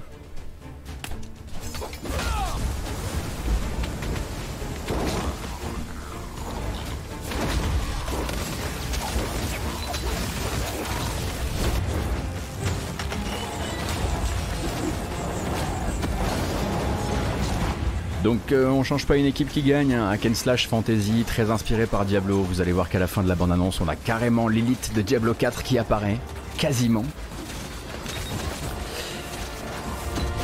Le jeu donc sera un hack and slash qui se caractérisera par une approche sans classe. Vous ne choisirez pas une classe de départ, mais ensuite vous aurez une sorte de progression extrêmement étendue et extrêmement tentaculaire peut-être un petit peu, on va dire, à la Pass of Exile, cependant avec, contrairement à Pass of Exile, la possibilité de reroll entièrement votre personnage et ce gratuitement, ce qui devrait vous changer euh, par rapport à Pass of Exile.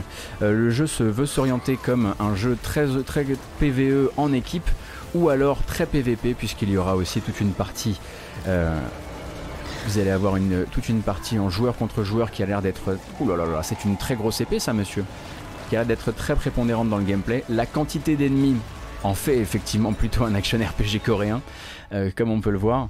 Et donc ça vise la fin de l'année euh, en Corée, ça s'appelle Undecember. Je trouve qu'il a de bonnes choses à montrer, notamment en termes de design. Voilà, quand je vous dis que l'élite est là, je me fous pas de vous, l'élite est littéralement là. Euh, et ouais, je trouve que ça en jette pas mal quand même.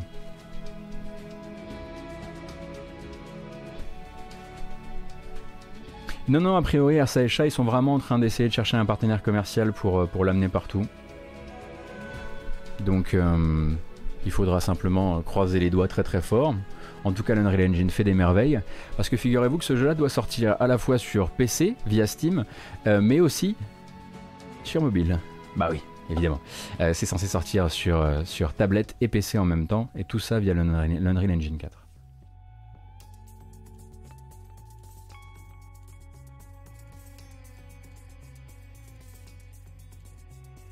Miles Davis.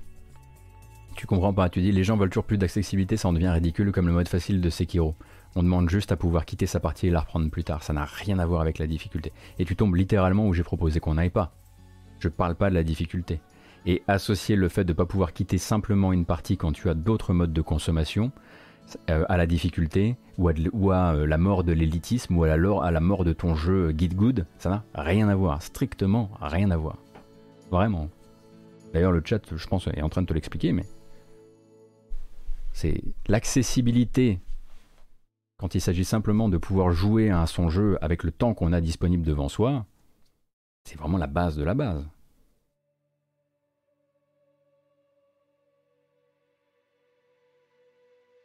Non mais on discute, effectivement. Non mais on discute.mp3. Allez, on est parti, c'est la thune. C'est la thune, c'est Apple, c'est Epic, on est parti. Il y a plusieurs documents qui sont sortis. Alors, si vous vouliez le tout début hein, de euh, cette histoire euh, autour de Epic versus Apple, le début, le premier jour du procès, qui a déjà été euh, tout à fait épique, en l'occurrence, en termes de sortie de documents, figurez-vous d'ailleurs que certaines, certains des documents qui sont sortis hier n'étaient absolument pas censés sortir. Mais alors, pas du tout. Euh, par exemple, euh, il, semblerait que, euh, il semblerait que le premier tableau sur lequel on a pas mal disserté sur le prix des jeux, le prix pour Epic de ces jeux gratuits distribués durant les 9 premiers mois de l'Epic Game Store, on n'était pas censé tomber dessus du tout. Et globalement, si on comprend bien les prises de parole de la juge hier durant le procès, on rappelle que c'est un procès que vous pouvez écouter toute la journée, hein, vous pouvez vous loguer sur une page où vous allez pouvoir écouter avec un certes un système audio déplorable, de capture audio déplorable, le procès. La juge hier avait l'air de dire, dites donc, on a reçu pas mal de coups de fil quand même entre hier et aujourd'hui à base de... de, s'il vous plaît sortez pas ça, s'il vous plaît sortez pas ça, on n'a pas donné un travail pour tel document, etc. Il y a là d'avoir pas mal euh, de partenaires d'Epic euh, qui ont euh, du coup commencé à, contacter le, à contacter tribunal, les avocats en disant rassurez-moi, je, je, pars pas moi avec l'eau du bain, là, vous allez pas me, vous allez pas outer mes plans. Paraîtrait-il qu'il y aurait comme ça, euh, qu'il y aurait comme ça une, une, euh, un partenariat avec Paradox, un partenariat épique Paradox qui serait actuellement, qui serait actuellement, qui, qui aurait failli fuiter, mais qu'on n'a pas pu voir fuiter finalement. Dommage. Donc bon. En revanche, ce qu'on a, c'est quelques merveilleux emails. Et alors ce qui est bien, c'est que c'est là on, est vraiment sur du chef d'entreprise, voilà, du, du, richou bien richou, qui écrit à du chef d'entreprise richou bien richou, alors peut-être pas autant que, que, lui, et qui discute hein, euh, de comment ils vont dominer le monde un petit peu. Mais ça c'est génial, c'est génial parce que du coup il suffit d'un procès pour que bah, ces emails-là soient mis à la disposition des gens. Donc on a des discussions, par exemple, voilà, entre euh, Phil Spencer euh, et Tim Sweeney, et ce mail incroyable euh, envoyé par Tim Sweeney à Phil Spencer. Pour rappel, euh, l'un des axes de défense d'Apple durant ce procès, ça va être de dire, un truc que tout le monde sait mais qui pourrait être prouvé via des emails, que notamment que le fameux, la, fameuse opération Free Fortnite, qui consistait donc à d'abord déclencher, la, déclencher le, le bannissement de Fortnite de l'App Store pour ensuite lancer une grande campagne médiatique en ramenant tous les gamins derrière eux en mode c'est Apple les méchants, euh, etc. Ce fameux projet liberté, euh, c'est quelque chose que Apple voudrait prouver comme étant existant, c'est-à-dire un truc qui aurait été prémédité. Euh, le but étant voilà de tomber, d'activer la chose trap euh, euh, d'Apple pour ensuite retourner l'opinion contre eux. et ça, c'est Apple qui veut vraiment pouvoir le prouver. Et pour ça, bah, il y a quelques emails et il y en a un là que moi je trouve délicieux. Je vais vous le montrer tout de suite. On est sur un email donc envoyé par Tim Sweeney à Phil Spencer. Hop, le voici qui en gros nous dit. Attendez, hop. Voilà. Qui en gros lui dit Salut Phil, euh, on avait discuté pendant un temps de euh, euh, comment vous pourriez bah, retirer cette fameuse barrière à l'entrée pour les free-to-play pour le multijoueur, donc retirer cette obligation de d'avoir un abonnement au Xbox Live Gold pour jouer pour jouer à, Fortnite. Rappelez-vous, hein, c'est un truc qui est tombé depuis, mais pour d'autres raisons. Et là, eh bien, on a Sweeney qui lui a écrit en disant ce serait vraiment vraiment bien si vous arriviez à faire tomber cette fameuse barrière en août. Il lui écrit donc ce mail au début euh, du mois d'août en disant voilà le mois d'août va être un petit peu mouvementé chez nous et si vous voulez vous faire euh, eh bien vous faire la, une belle OPCOM avec nous, si vous arrivez à faire sauter cette barrière là, on peut pas tout vous dire, il y a un truc qui se prépare. Mais ce serait vraiment vraiment malin si vous le faisiez. Si vous le faisiez, je pourrais vous garantir de belles de belles acquisitions. Euh, non, c'est pas l'email envoyé à Tim, c'est l'email envoyé de Tim à Phil Spencer. Et donc, en gros, ce qu'il lui dit, c'est mec, là, en fait, on va déclencher euh, le, on va se faire bannir euh, de l'App Store. Et ben, si on se fait bannir de l'App Store et que nous, on lance l'opération Free Fortnite et que toi, pendant ce temps-là, tu tu accessibilises encore plus ton Fortnite sur ta Xbox euh, et sur ton Windows Store, enfin sur ta Xbox notamment, en retirant le Xbox Live Gold, tu vas faire venir un max de gens Donc, je peux pas tout te dire, mais tu pourrais te faire mascaillasse à ce moment-là, quoi. Euh, et du coup, ben, Tim Sweeney, à ce moment-là, bah, il avoue hein, littéralement que tout ça c'est prémédité et ça sera très probablement très bien utilisé euh, dans, euh, durant, cette, durant ce procès. Et ce qui va être bien, ça va être la merveilleuse réponse que, que va lui faire Phil Spencer, qui est en gros de dire, alors, j'aimerais bien, moi, te suivre là-dedans, mais je peux pas parce que Microsoft, bon voilà, c'est un sacré bateau, quoi. Ça a une certaine inertie euh, à la, euh, ça change quoi légalement que ce soit prémédité, Sylvartas euh, on, en rediscutera, on en rediscuter.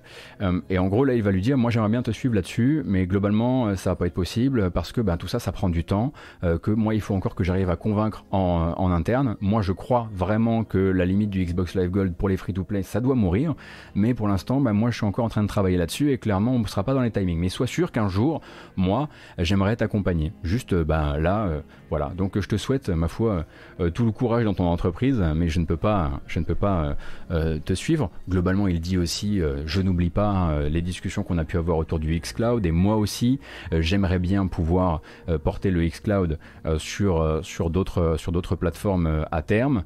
mais bon, tout ça, voilà, Microsoft comprend bien que nous, voilà, on bouge, on n'est pas hyper, on n'est pas hyper souple, quoi. Moi, ce que j'adore, c'est vraiment dans le premier email, c'est le fameux, alors il est où?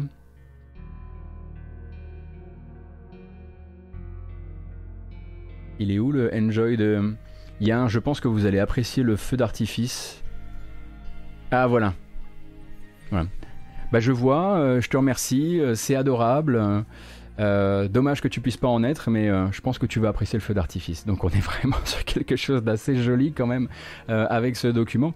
Alors d'un point de vue légal, prouver que c'est prémédité, je pense pas que ça change quoi que ce soit. En revanche, d'un point de vue de l'opinion, opinion qui va être importante dans ce procès, c'est très important. Globalement, durant les échanges d'hier, on a par exemple le moment où ben, euh, voilà, Tim Sweeney est en train de défendre sa position qui est de dire qu'il aurait besoin de pouvoir euh, mettre en avant euh, des, échanges des échanges d'argent plus rapides, notamment sur iOS, et que c'est pour ça il aurait besoin en fait que les gens puissent acheter de manière plus impulsive.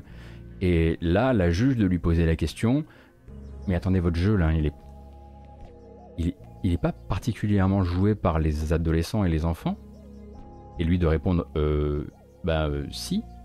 Et elle de répondre Du coup, vous voulez plus d'impulsivité d'achat chez les enfants et les adolescents Et en fait, c'est génial parce qu'elle, elle vient de la vraie vie. Lui, pour lui, c'est normal. Du coup, il se retrouve effectivement face à une personne de la vraie vie qui lui dit Du coup, ce que tu, tu, tu, veux. C'est de la prédation sur les gamins. Euh, tu es en train de faire un procès pour pouvoir faire plus de prédation sur les gamins. Et lui, il est là, genre, bah, bah oui, mais c'est mon, mon bise, quoi. et c'est génial parce que tout ça, ça change énormément l'opinion qu'il va y avoir. Hein. Je suis pas là pour changer, voilà, euh, choisir un camp ou choisir l'autre. Euh, mais globalement, euh, à chaque jour qui passe, on voit bah, le côté tout à fait. Enfin, Epic va se dessiner en, en, hyper calculateur. Et Apple pourrait tout à fait réussir à s'en sortir en se, en se dépeignant comme, certes, le mastodonte, mais le mastodonte juste passif, qui ne calcule rien qui est juste là en train de se faire poker par un type qui clairement a les dents trop longues. Euh, c'est assez intéressant hein, ce qui est en train de se passer. Et si les deux camps sont des riches, je dois supporter qui pour être, pour être contre les riches? Ah, c'est compliqué, c'est sûr.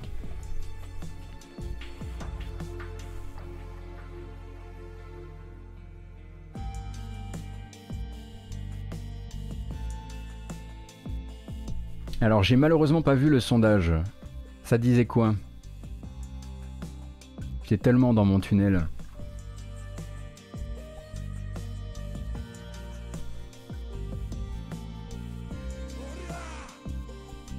Koinski, merci beaucoup pour ton abonnement, c'est adorable.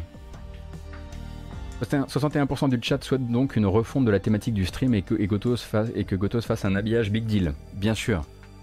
Alors le chat a parlé. C'est lui qui finance.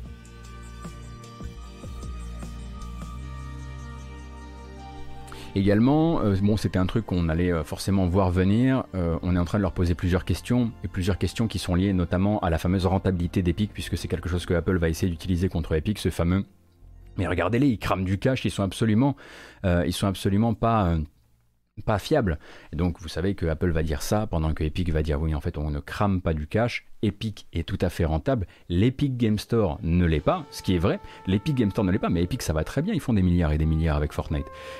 C'est génial parce que c'est fait vraiment partie de ces entreprises où on peut dire des milliards et des milliards et il n'y a personne pour vous, rattraper et vous dire doucement parce que là c'est un peu le c'est un peu port de Marseille. Non non, c'est vraiment des milliards et des milliards, ça marche nickel. Euh, et du coup. Euh, eh bien, ils, sont, euh, ils avaient avant le procès prévenu que donc Apple estimait que à ce rythme-là, en continuant d'acheter autant euh, de, euh, de, jeux pour les mettre gratuitement sur le service pendant une semaine, en achetant autant d'exclusivités, etc. Apple estimait qu'en gros, il, il, serait pas rentable, que l'Epic Game Store serait pas rentable avant 2027. du côté de Tim Sweeney, avant le procès, on disait 2023. Maintenant, on dit plutôt 2024. Voilà, 2024, c'est ce qui se fixe actuellement. Alors pour savoir comment Epic se met dans une telle sauce et dépense autant d'argent, vous pouvez vous référer à la matinale d'hier, où on est revenu notamment sur les chiffres, euh, sur les dépenses qui ont été réalisées euh, pour euh, acheter des jeux durant les... acheter ces fameux jeux qui sont mis à disposition chaque semaine gratuitement sur l'Epic Game Store. Donc pendant les 9 premiers mois, ils n'ont pas non plus dépensé des sommes hallucinantes, puisqu'ils ont, dépensé que 11 millions de dollars pour mettre des jeux sur la plateforme, mais un deal par exemple comme celui de Borderlands 3, euh, donc deal d'exclusivité PC Epic Game Store, qui leur a apporté beaucoup beaucoup de nouveaux utilisateurs, leur a coûté 148 millions de dollars ou quelque chose comme ça. Bref, pour l'instant, ils crament du cash, mais le but c'est de faire de l'acquisition et globalement, ils sont en train d'essayer de prouver que l'acquisition, ils la font et qu'au fur et à mesure, cette acquisition-là, elle va apprendre à acheter des jeux. Parce que c'est le problème actuellement de la plateforme, c'est que les gens viennent, ils se nourrissent de jeux gratuits, mais au moment d'acheter des jeux, il n'y a personne. En même temps, on peut les comprendre, on a déjà discuté ici plein de fois du problème. La plateforme, elle, elle reste assez dégueulasse. Hein. Il manque la moitié des fonctionnalités. Euh, voilà, c'est pas Steam, euh, c'est même pas itch.io. Euh,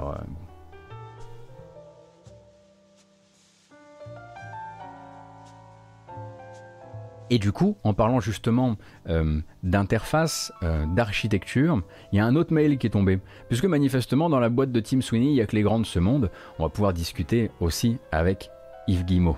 Un mail donc d'excuses envoyé par Tim Sweeney à Yves Guillemot. On va en parler ensemble.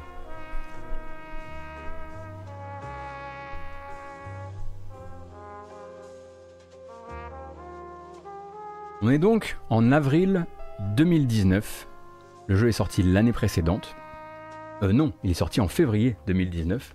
Et Yves Guillemot reçoit un email tout à fait merveilleux euh, de euh, Tim Sweeney, un email où il s'excuse, où il se confond en excuses même, à propos du mois d'avril absolument terrible qu'a traversé The Division 2 sur sa plateforme. On rappelle que The Division 2 se lance en, en exclusivité PC sur Epic Game Store et sur Uplay, il me semble, et ça va nous donner cet email là. Donc Yves Guillemot, le grand Manitou d'Ubisoft, reçoit euh, cet email de Tim Sweeney euh, qui s'excuse, qui s'excuse vraiment hein, très officiellement et très platement. Cher Yves, littéralement, cher Yves. Euh, en gros, ce, dont il lui parle là, c'est que c'est d'un souci vraiment d'architecture au niveau de l'Epic Game Store qui a créé en fait un gros gros souci d'action frauduleuse autour de The Division 2 et de Anno 1800, mais ça va surtout être The Division 2 euh, lié à l'Epic Game Store. En gros, ce qui va se passer, c'est que euh, à l'époque du lancement de The Division 2, il est hyper facile de créer des faux comptes sur l'Epic Game Store parce qu'ils ne vérifient pas les emails et qu'ils n'ont toujours pas de double authentification. D'accord? On en est là. Euh, de là, en fait, la plateforme ne dispose pas non plus d'un outil qui est très utile et très vital pour les développeurs de plateformes de ce genre. Ça s'appelle le clawback. Le clawback, ça permet en fait de dire, ok, cet achat est frauduleux, je ferme le compte Epic Game Store et par clawback, je bloque aussi le compte Uplay qui a été créé en achetant ce jeu de manière frauduleuse sur l'Epic Game Store. Est-ce que vous comprenez ce que je veux dire un petit peu? En gros, il repérait des gens qui achetaient The Division 2 avec des, codes de carte bleue volés, il les repérait donc il fermait leur compte Epic Game Store, mais il n'arrivait pas à fermer dans la foulée leur compte Uplay. Ces comptes Uplay euh, contenant donc des versions volées, euh, des versions... Euh, comment dire, frauduleuse euh, de The Division 2 était ensuite revendue sur le marché gris. Et ça, il ne pouvait rien y faire.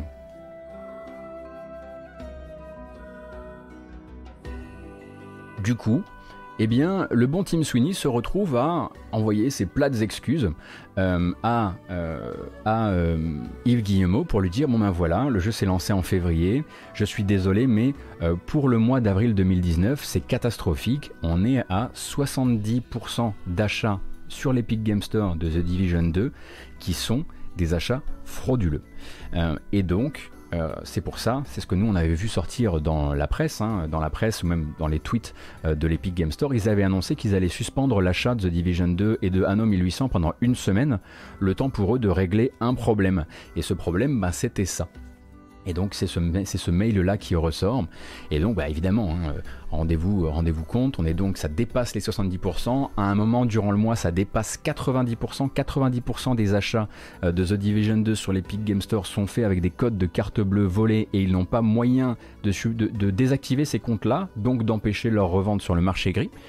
Et forcément, bah là, il faut un beau petit mail quoi.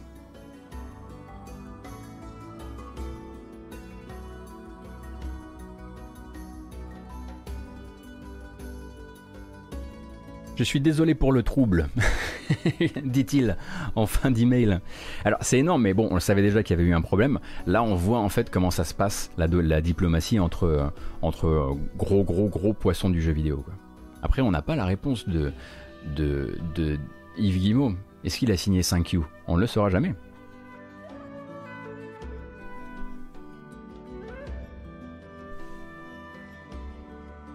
Pourquoi ces mails sortent C'est quoi le lien avec le procès en fait? Bah Imoriana, là c'est génial pour Apple de sortir un email comme ça.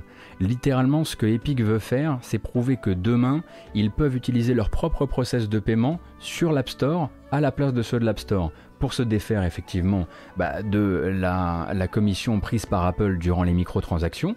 Et l'un des axes que va utiliser Apple, c'est de dire mais Epic, des process de paiement propres et sécurisés, ils savent pas en faire on n'est complètement pas dans les règles de base, dans la promesse de base euh, de sécurité que nous on prône sur l'App Store.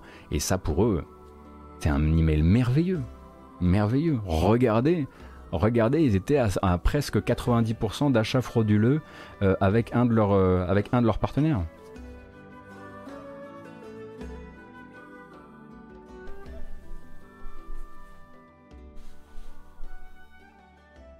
70% c'est une mafia, on n'a pas 70% de consommateurs qui volent. Non, non, non, non, attention, Mamoudine, il faut bien comprendre que c'est pendant un temps donné, c'est pendant le mois d'avril, il y a eu une poussée d'achats, c'est le plus gros des achats de l'Epic Game Store, euh, ça, vient, euh, ça s'est fait durant le, lancement du jeu, en février. Là, on est en avril. Du coup, en fait, il y a eu une poussée d'achats à ce moment-là, et sur ce mois-ci, 70 à 90% des achats, ça veut dire qu'il y a eu beaucoup, beaucoup d'achats frauduleux qui ont été réalisés. Bah, probablement euh, quand les équipes de gens qui font de la revente de clés se sont rendus compte qu'il y avait cette faille sur l'Epic Game Store.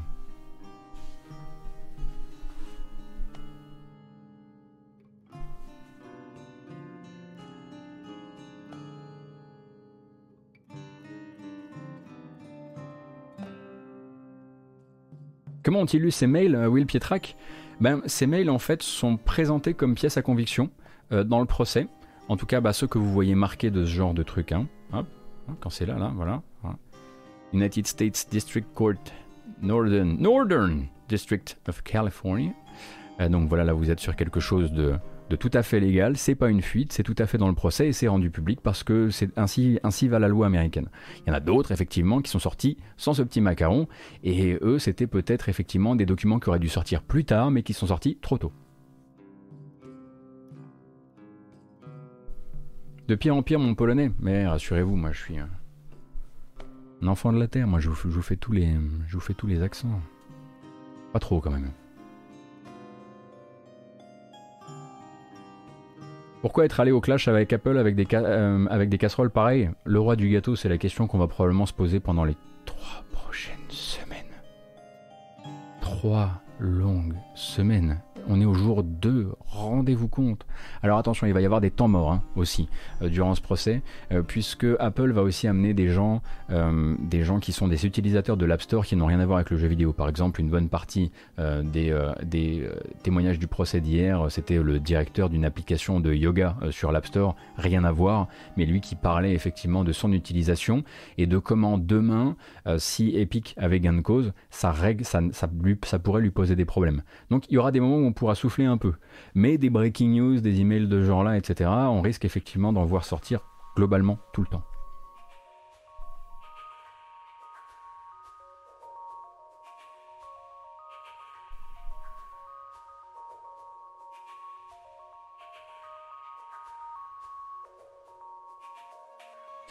Aubergine, si, c'est, si ici c'est plutôt anti-ultra-capitalisme, je pense qu'il y a un angle manqué hier dans la réaction des gens au tweet de Helmut. Oui, effectivement, le tweet de Helmut dans lequel il, récupérait des informations des ventes de jeux gratuits, euh, enfin des, coûts euh, déboursés par Epic pour mettre des jeux gratuits sur sa plateforme, où il a rapproché ça en fait au nombre de téléchargements pour faire en gros euh, le prix, le prix qu'un jeu par copie valait pour le développeur. Euh, il y a un aspect moral, le travail et la passion de quelqu'un vaut-il vraiment qu'on oublie tout respect par rapport au produit fini et qu'on le donne à 30 centimes Et quel précédent cela installe sur la valeur du travail de ces développeurs Ah, je suis complètement d'accord, Bobergine. Hein. Ça, effectivement, c'est quelque chose dont on n'a pas parlé hier parce qu'on était, on avait la tête déjà bien dans le guidon. Mais je suis plutôt d'accord avec toi là-dessus. Et, après, j'imagine que, je sais pas, actuellement, euh, bah, je pense qu'il va y avoir des tribunes très intéressantes qui vont naître des développeurs une fois qu'on aura commencé à confronter les chiffres entre eux, une fois qu'on aura l'intégralité des chiffres, l'intégralité du spectre de ce qui peut être payé pour un gros jeu, contrairement à ce qui peut être payé pour un Super Meat Boy par exemple, qui a euh, son âge euh, et euh, certes sa réputation, mais son âge. Et je pense qu'effectivement, on risque d'avoir effectivement des questions morales qui vont se poser et, des, développeurs qui, pourront, prendre la parole. Je pense qu'on va au devant, comme je, comme je vous le disais en début de semaine, hein, on va au devant de. On va en entendre parler dans tous les sens et ça va être, à mon avis, très intéressant l'écosystème du jeu vidéo.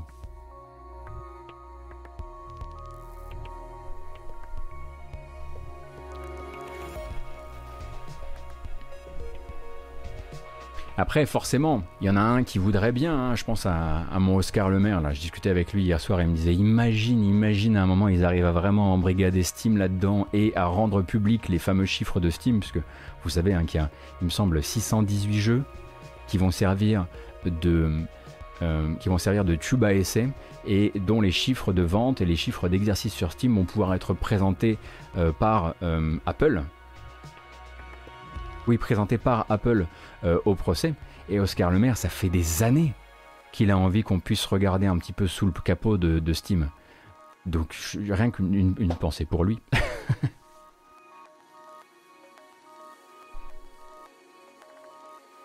Est-ce que ça intéresse le grand public du jeu vidéo ce procès Daedro, non. Mais est-ce qu'on est vraiment euh, sur une matinale du grand public du jeu vidéo? Je pense pas. Je pense qu'on est quand même sur manifestement des gens quand même euh, assez, euh, assez curieux des, rouages de tout ça.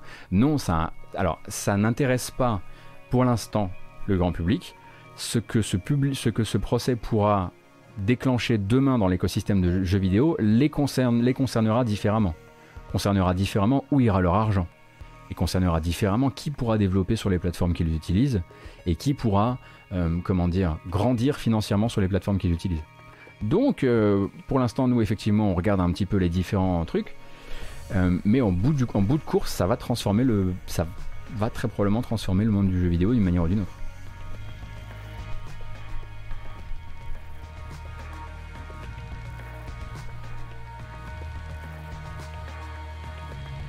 Moi, je l'aime beaucoup ce petit, ce petit email de, de Tim Sweeney à de Tim Sweeney à, Yves Guimau. Bon, déjà, on écrit à Yves Guimau comme ça, cher Yves, je suis désolé.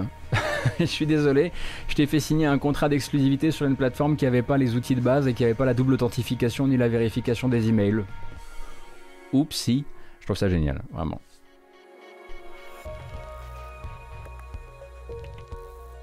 Merci Heroes, c'est gentil.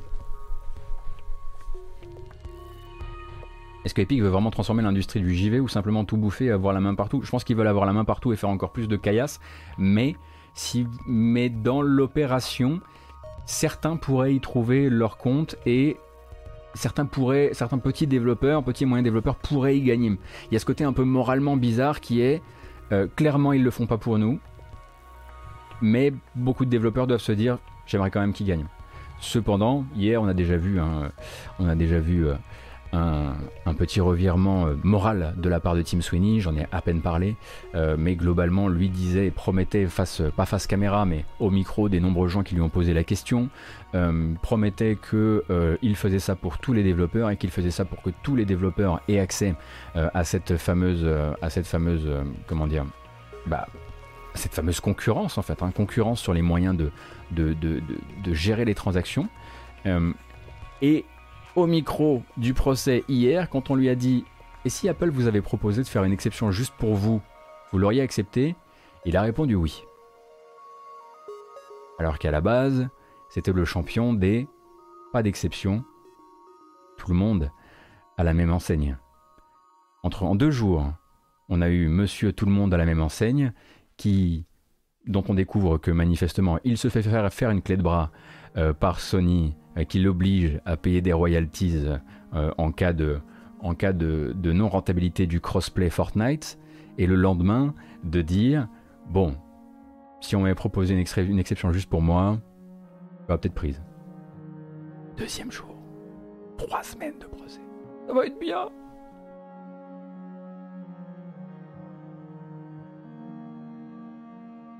Il y en a encore un petit peu. Voilà, il est 11h10. Mais on prend le temps, alors forcément, euh, c'est sûr que. Voilà.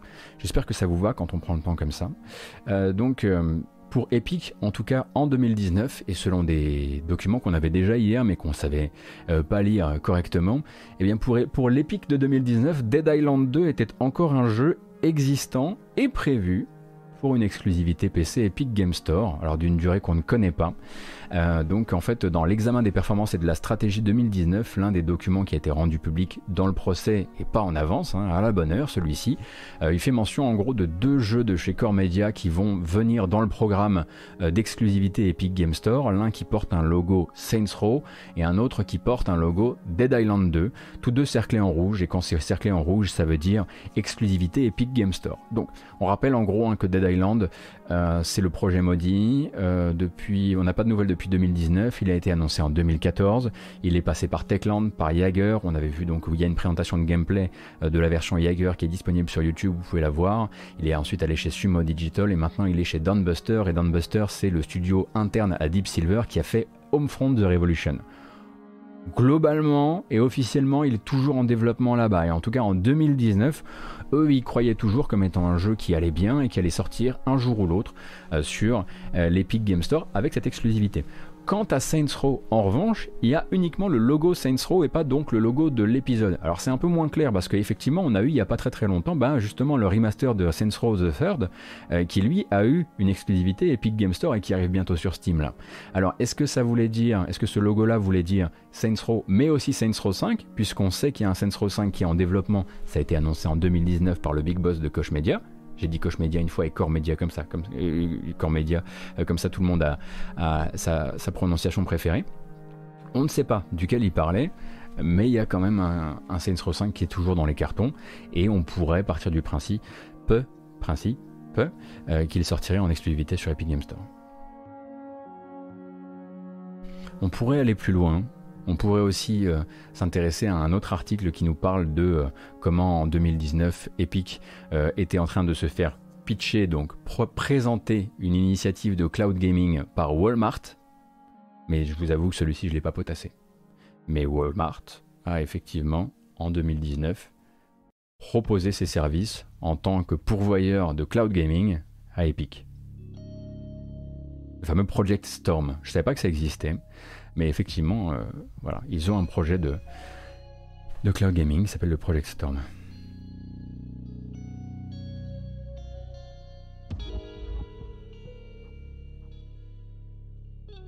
Pour les exclus Epic Games, le meilleur scénario pour nous, c'est que le store s'épuise à force et que ça ne, la fasse pas, ça ne le fasse pas décoller, mais en même temps que Steam refile plus de thunes aux développeurs. Ah, oui. Le, mais oui, ce serait un scénario assez intéressant. Effectivement, si on pouvait euh, bah, de toute façon, oui, si, Steam était, euh, était au 12% désormais, on ne serait pas en train d'avoir toutes ces discussions, c'est sûr.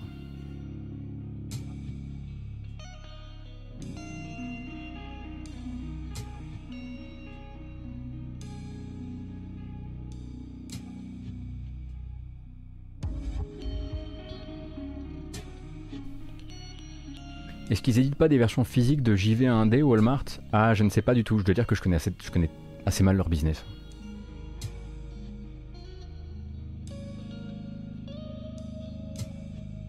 Si Steam flanche pas, c'est qu'ils ont confiance. Si Steam flanche pas, c'est, on en a déjà parlé ici.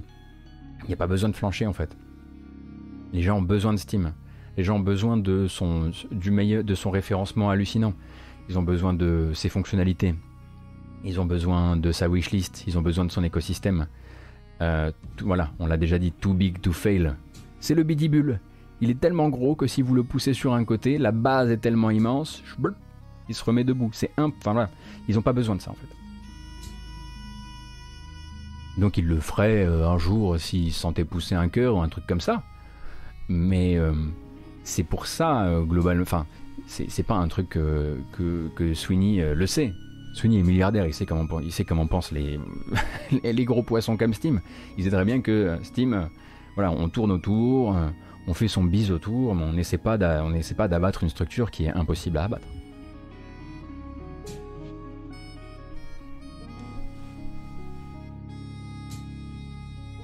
Le monde de la tech prouve que c'est tout sauf une certitude, les grands chutent. Ouais, mais écoute, je sais pas, quand même. Tout cet écosystème fonctionne, existe sur Steam, existe entièrement sur Steam. Les outils, des, enfin, les outils sont qui sont pas fournis via Steam aux développeurs sont si rares. Est-ce que si Microsoft baisse à 12%, Steam va aussi faire un move? Tu parles du Windows Store, euh, Johan, parce que oui, ça, le Windows Store, ils vont le changer. Mais je pense pas que Steam bougera quoi que ce soit. Steam, tout ce qu'ils ont fait, c'est qu'ils ont fait un cadeau aux riches. Pour rappel. Euh, ils ont fait un cadeau aux plus grands vendeurs. Vous pouvez donc descendre à 25% de commission si vous vendez beaucoup, ou à 20% de commission si vous vendez vraiment beaucoup. Donc quoi qu'il arrive, pour l'instant, à chaque fois qu'ils ont bougé, c'était pas pour le petit développeur du coin. Hein. Cette chair à canon là, euh, ils sont certes assis dessus, mais ils en ont pas besoin. Enfin, ils ont pas besoin qu'elle aille bien, quoi. Il y a trop de jeux.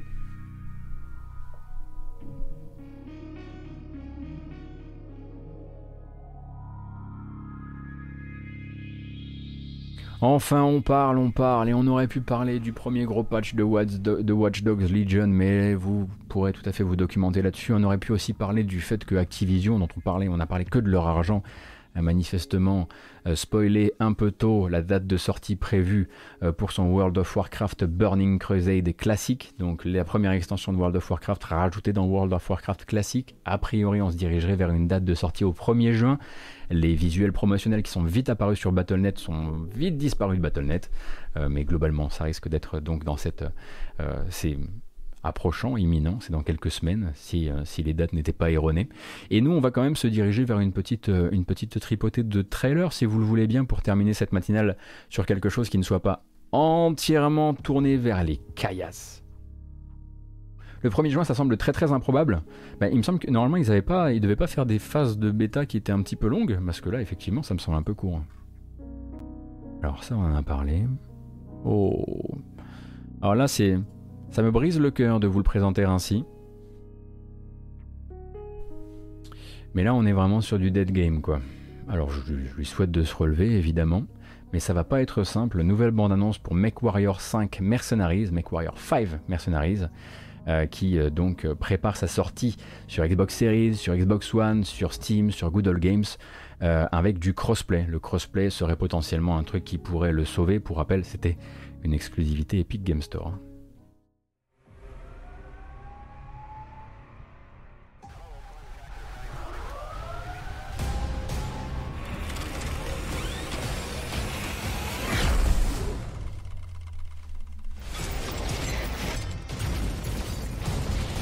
Donc, euh, MechWarrior 5, euh, si vous êtes curieux, vous pourrez trouver mon test sur euh, Gamecult. Je l'ai aimé, mais il se laissait pas aimer correctement. Il était trop répétitif. Il manquait d'idées. Bon. Et puis surtout, il n'a pas réussi à garder sa base de joueurs. Quand je dis dead game, vous savez que je, moi je déteste cette expression. Mais il n'a pas réussi à garder une base de joueurs suffisante. Et c'est aussi pour ça que le crossplay, euh, ma foi, vient, vient se poser ici.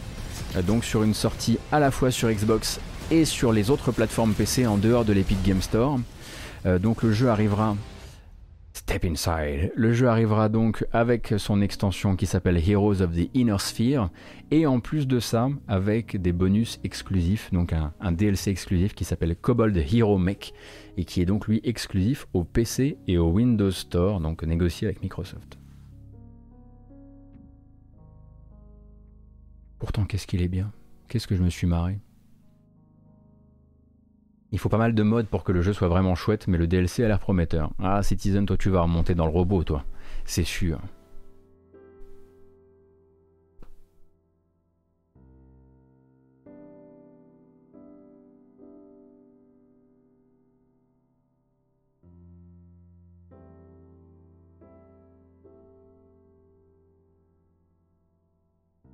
Un peu comme Battletech finalement, même si j'ai préféré Battletech, je dois dire. Parce que la BO de Battletech est un des plus beaux trucs qui ait jamais été composé. Mais je vous lâche avec ça, je sais que vous voulez pas l'écouter. J'arrête pas de vous le dire. Vous l'écoutez pas. Bref, petite bonne annonce, et là, on se dirige. On est, euh, on est à bienvenue à Pouyoland.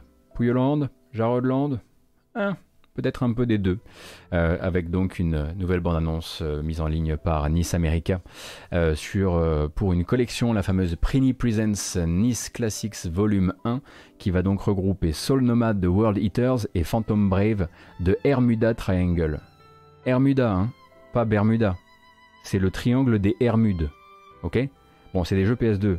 J'y ai jamais touché de ma vie. Je vous montre la bande-annonce parce que je suis sympa. Je ne vous explique rien parce que je peux pas.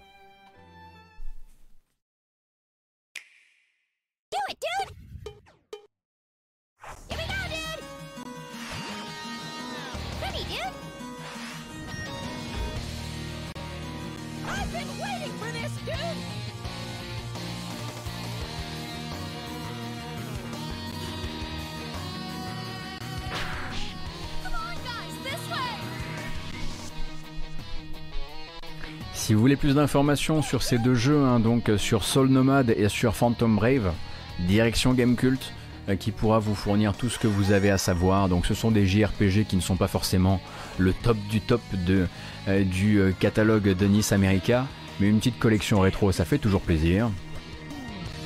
Aux clients, évidemment. Et ça, ça arrive donc le 3 septembre sur Switch et PC. Va falloir être un peu patient. Hein.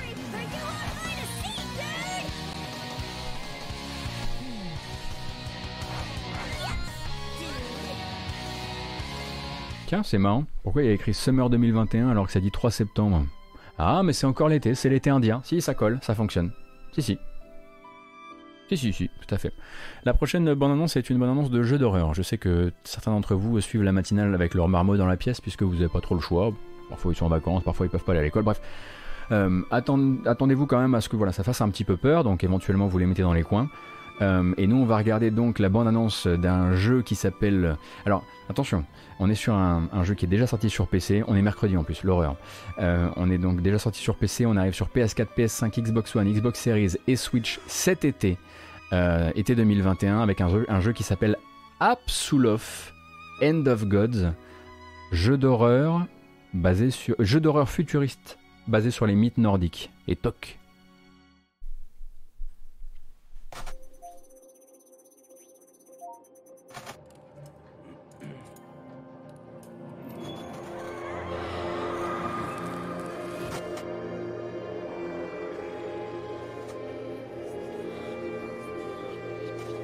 Je vous monte un peu le son, hein.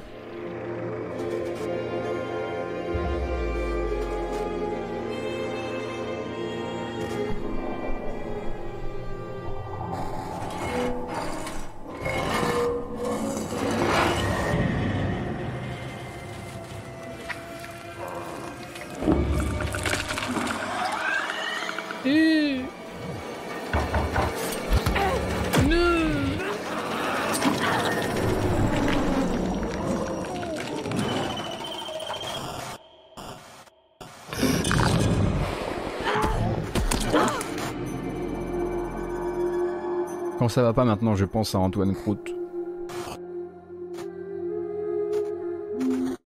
Absolov, donc ah, attention c'est pour plus tard ça, Absolov The End of Gods, euh, qui est donc un jeu d'horreur futuriste, donc on ne comprend pas exactement les bases de gameplay euh, pour le moment, euh, mais vous pouvez vous renseigner puisque le jeu est déjà sorti sur PC.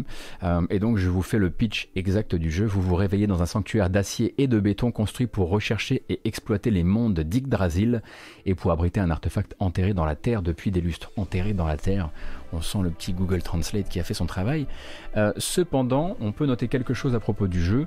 1. Dans son développement, il a reçu un coup de pouce financier de Epic, euh, justement, même s'il est sorti sur Steam, je crois, euh, puisque c'est il a, il a bénéficié de la Epic Mega Grand, qui était donc une bourse pour les développeurs.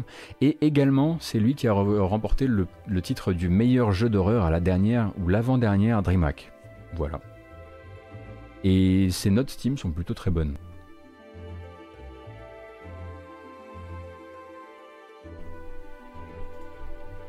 Et pour la suite, on est sur Sky Beneath. Ce jeu-là donc vise 2021. Euh, c'est un jeu de puzzle à la troisième personne euh, qui sortira sur Steam avant tout. Il n'a pas annoncé d'autres consoles pour le moment. Et vous avez une démo qui est disponible. Et pourquoi je vous dis ça? Parce qu'effectivement, quand on va regarder le trailer, on va voir que c'est fait avec trois bouts de ficelle, que ça coûte pas très très cher euh, et que ça a l'air un petit peu accidenté. Mais en même temps, ça a l'air potentiellement cool. Alors le mieux, c'est probablement d'essayer la démo pour Sky Beneath.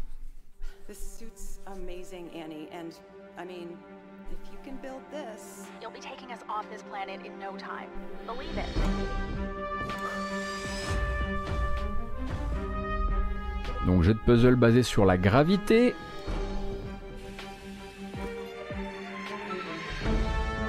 Ah Calamaric, toi qui aimes les animations, ça va pas être ton jeu hein.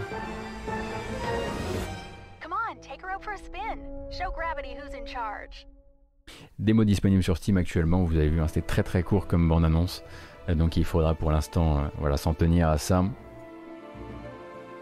Oh Oh Toi t'es parti toi. La, loupiote elle, elle, a dit stop. Voilà, moi j'arrête. Euh, c'est bientôt la fin de la matinale. Alors attendez, je crois qu'il y a encore un dernier, dernière bonne annonce que je voulais éventuellement vous montrer. Où est-elle?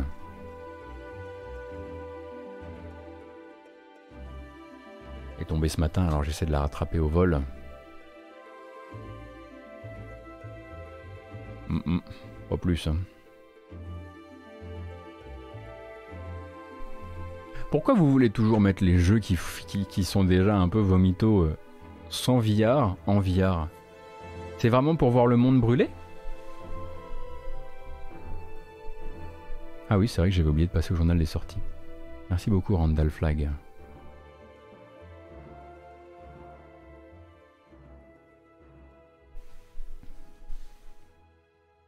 Ah merci Madingue, mais Madingue t'es tellement le plus fort. C'était Baldo je crois, donc je voulais regarder la bande-annonce pour voir si ça valait le coup pour nous.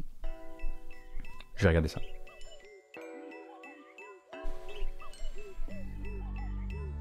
Ah oui, non, non, non, non, je l'avais déjà vu. Non, non, non, tout ça c'est des choix. Euh, effectivement, si Wonder Boy, Asha in Monster World n'est pas là ce matin et euh, Made in Abyss ainsi que euh, Baldo de Guardian Halls, tout ça ce sont des choix. Merci beaucoup, madame. Mais madame, en fait, on va faire une petite parenthèse quand même parce que voilà, il est 11h27. Globalement, la matinale est terminée. Rendez-vous compte qu'on est arrivé à un point maintenant où Madingue est capable de me dire les news que je n'ai pas traitées. Quand même. C'est vrai que c'est une première. Hein. On, est sur une, on est sur une matinale sans Pop. Pop n'a pas hurlé une seule fois.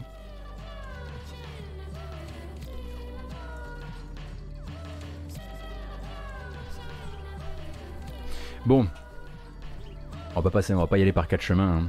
Vous étiez encore très nombreux et nombreux ce matin. Euh, voilà, on a fait un gros gros scam train à un moment. Euh, j'ai en, plus de ça été euh, soutenu euh, comme un malade par Corius. Donc je voulais vous remercier déjà de votre présence, comme d'habitude, mais aussi de votre euh, immense soutien à cette chaîne et, à ce que j'essaie d'en faire. Ça va se voir de plus en plus, je l'espère, dans les temps à venir. Il y a eu pas mal de choses qui ont changé d'un point de vue technique, vous l'avez remarqué. mais globalement, j'espère qu'on pourra bientôt passer sur quelque chose, un nouvel habillage, des transitions, du générique, un truc professionnalisé qui reflète ben, euh, voilà, toute euh, la confiance que vous m'accordez et votre soutien financier. Donc merci infiniment parce que c'est fou, hein, honnêtement. Hein, le début de matinale, là, c'était encore complètement, euh, complètement zinzou et j'ai failli en perdre un peu mon, latin. Euh, donc je vous remercie très fort. On va se prendre un morceau de, un morceau de fin de, fin de matinale quand même, hein, histoire de se mettre un peu. Voilà. Ah, ça c'est toujours bien. On peut pas se rater avec celui-ci. Le fameux habillage Big Deal. Je dis pas qu'on peut pas mettre un petit bill du Big Deal quelque part. Hein. Je dis pas. Merci Data Twitch. Merci Miss Dre. Euh, merci Von pour la piécette. Adorable. C'est parti. Oula. Oula.